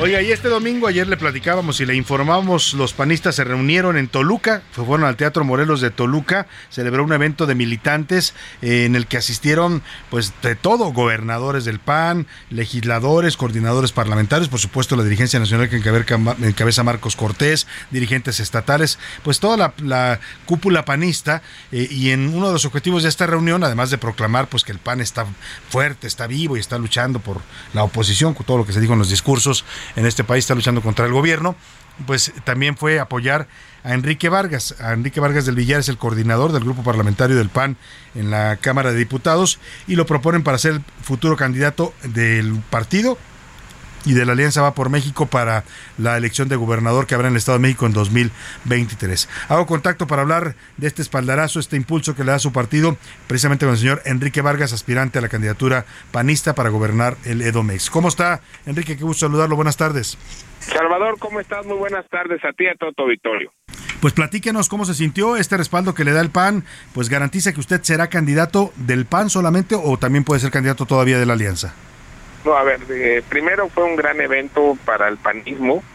Le dimos un mensaje a México que estamos trabajando en unidad, toda acción nacional, y dejamos una postura muy clara, que la sociedad nos ha exigido ir en una alianza, en una alianza de los tres partidos políticos, y es por eso que estamos pidiendo ya eh, em- empezar con los trabajos para tener una ruta y poder encontrar las coincidencias por el bien del Estado de México de la Alianza Va por México. A ver, eh, en este tema de la alianza, bueno, hemos visto sus pronunciamientos donde se reúnen los tres dirigentes del PRI, PAN, PRD, dicen que la alianza está fuerte, que la alianza va a seguir unida, pero no vemos al PRI, al menos no les del Estado de México, dar color sobre si van a aceptar o no a un candidato, en este caso panista, como sería usted. Veo al, al PRD ya muy sumado, diciendo que usted puede- debe ser el candidato, veo al PAN, por supuesto, proclamando que usted es la mejor opción, pero no veo al PRI todavía sumándose a esta posible candidatura. No, a ver, eh, se tiene que hacer este trabajo en, en las, en, las, en las mesas. Primero tenemos que identificar qué es lo que quiere el Estado de México para las próximas generaciones. ¿Qué se le debe o- ofrecer desde esta alianza va por el Estado de México? Y de ahí se tiene que hacer un trabajo político de quién debe de encabezar, quién debe de llevar los esfuerzos para poderle ganar a Morena va a ser la, la, la batalla más importante antes del 24 y también tenemos que ir ya en conjunto 23 y 24 esta alianza porque obviamente va de la mano, va inmediatamente y ya eh, eh, la elección del Estado de México es la más importante del país. Ahora, en tiempos, don Enrique Vargas, ¿cuándo se tendría que definir esto? Entiendo lo que usted me dice, hace falta sentarse, hace falta negociar, buscar la mejor opción para la alianza. Yo coincido con usted. Con alianza, eh, el panorama se ve parejo para la contienda con Morena. Sin alianza, me parece que se desequilibra un poco en que el partido de Estado en el que está convertido Morena tendría pues una ventaja. Pero, ¿cuándo se definirá esto? Porque, bueno, ya sabemos que Morena ya tiene a su candidata, aunque la llaman ahora de otro nombre, pues ya está en plena campaña. Sí, eh, hay, hay un dato muy importante que le tenemos que decir al público. En el año 2016, eh, do- 2021, perdón, Morena y sus aliados eh, hicieron alrededor de dos millones ciento cincuenta mil votos. La alianza va por el Estado de México, hicimos dos millones seiscientos mil votos. Esto eh, quiere decir que la sociedad, la ciudadanía confió en la alianza va por el Estado de México y estoy seguro que en el 2023 va a seguir confiando. Los tiempos en octubre los partidos políticos tienen que informar el género y el, el año electoral arranca a partir de enero. Pero como bien lo dices, Morena adelantó los tiempos y es por eso que tenemos que nosotros también adelantar todas estas mesas de trabajo para estar listos lo antes posible. Ahora usted se enfrenta, entiendo, a dos, eh, eh, digo, se enfrenta en el sentido eh, político del término, pues, a, dos candidatas, dos aspirantes priistas que veo que son las más fuertes y las más mencionadas. Por un lado, la senadora Ana Lilia Herrera, que trae un, una trayectoria importante, ha ganado elecciones, ganó su elección al Senado con muchos votos. Y por otro lado, la secretaria de Desarrollo Social del gobierno de Alfredo del Mazo, que es Alejandra del Moral, dos, dos mujeres políticas. Uno pensaría que para enfrentar a Delfina tiene que ser mujer o no, no necesariamente. No necesariamente, obviamente son dos grandes perfiles de Ana Lilia y Alejandra, mis números también son eh, contundentes y por eso tenemos muchos perfiles con cual eh, poder poder cerrarle el paso a Morena. Eso es algo que lo tiene que saber el Estado de México y el país, que tenemos grandes perfiles de mujeres y hombres para poder enfrentar a Morena. Por lo pronto usted reivindica que usted es la mejor opción para la Alianza Va por México en esta contienda, pues que es, ya lo decía usted, una contienda a la que se le da mucho eh, valor estratégico en política por ser un estado importante, el padrón más grande y antesala también de la elección presidencial. Así es, es el estado más importante del país. Bueno, pues ahí está Enrique Vargas, muy seguro y echado para adelante, lo escucho, y pues espero que este apoyo que le da su partido, pues sirva también a la hora ya de definir la candidatura de la Alianza Va por México y de esta batalla que no se ve nada fácil para la Alianza ni pues, por supuesto para Morena. Será un choque de fuerzas ahí en el Estado de México y estaremos siguiéndolo con atención. Le agradezco, don Enrique, por lo pronto el concedernos estos Gracias, Salvador. Un abrazo. Muchísimas gracias, muy buenas tardes. Ahí Gracias. está Enrique Vargas, su partido dice que es la mejor opción, lo van a impulsar con todo, según lo que se vio el domingo en el Teatro Morelos. Vamos a ver ahora qué dice el PRI, ¿no? Ya, ya tiene el apoyo del PAN y del PRD, falta que el PRI pues acepte a un candidato, en este caso panista, ¿no? Que ya no es la primera vez, ya ha pasado en varios estados, ¿eh? Eh, la alianza significa eso que no necesariamente el candidato tiene que ser del partido eh, eh, que postula, sino puede ser de otro partido y lo apoyan en la alianza. Y sí tengo, te- te- te- tengo esa coincidencia con, con el señor Vargas. Sin alianza se puede complicar el panorama para eh, la oposición en el Estado de México, ¿eh? para el PRI, para el PAN y para el PRD. Con alianza se ven fuertes y pueden, pueden enfrentarse al aparato de Estado que se va a volcar en el Estado de México, porque eso es lo que vamos a ver, ¿eh? otra elección de Estado. Vamos a ver al presidente López Obrador, ni lo dude, haciendo campaña abierta en el Estado de México a favor de Delfina. Él va a ser el coordinador de campaña y él va a ser el que haga la campaña. Contra eso, si no van unidos, difícilmente van a poder pues eh, pelear la, la gubernatura del Estado de México. Ahí dejamos el tema y vámonos al entretenimiento. Anaí Arriaga nos habla sobre el nuevo look. Oiga, Alejandro Fernández está desatando polémica porque ya, ya dejó los tintes de pelo y ahora luce sus canas pues bastante platinadas.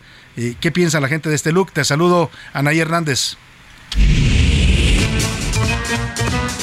El entretenimiento con Anaí Arriaga.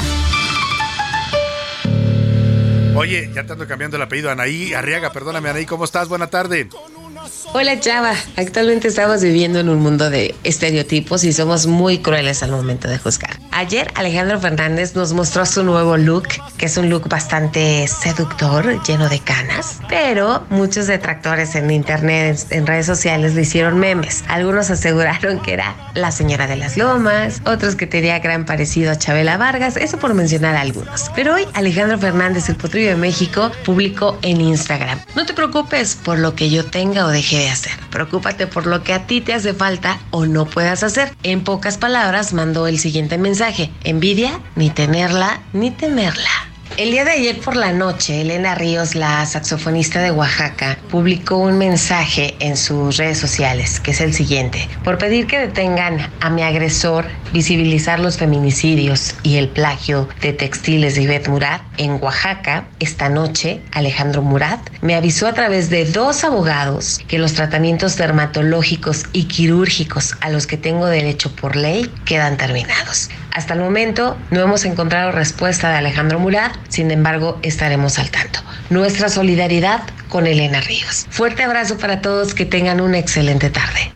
Muchas gracias también a ti, Anaí. También excelente tarde. Pues ahí está esto que nos informan ahí. Nos despedimos. Lo voy a dejar con música con Lady Gaga y Rain on Me. Llueve sobre mí, una gran canción de Lady Gaga y Ariana Grande. Pero antes le agradezco a nombre de todo este equipo el habernos acompañado en esta emisión. Ya lo sabe, provecho, buena tarde y aquí lo esperamos mañana a la una. Hasta pronto.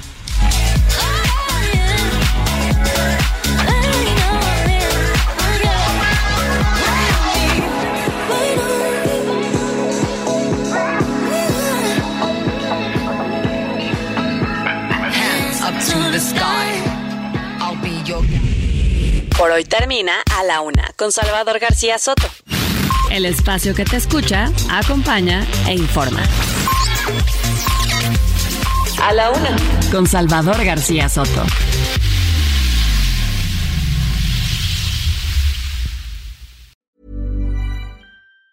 Hey, it's Danny Pellegrino from Everything Iconic.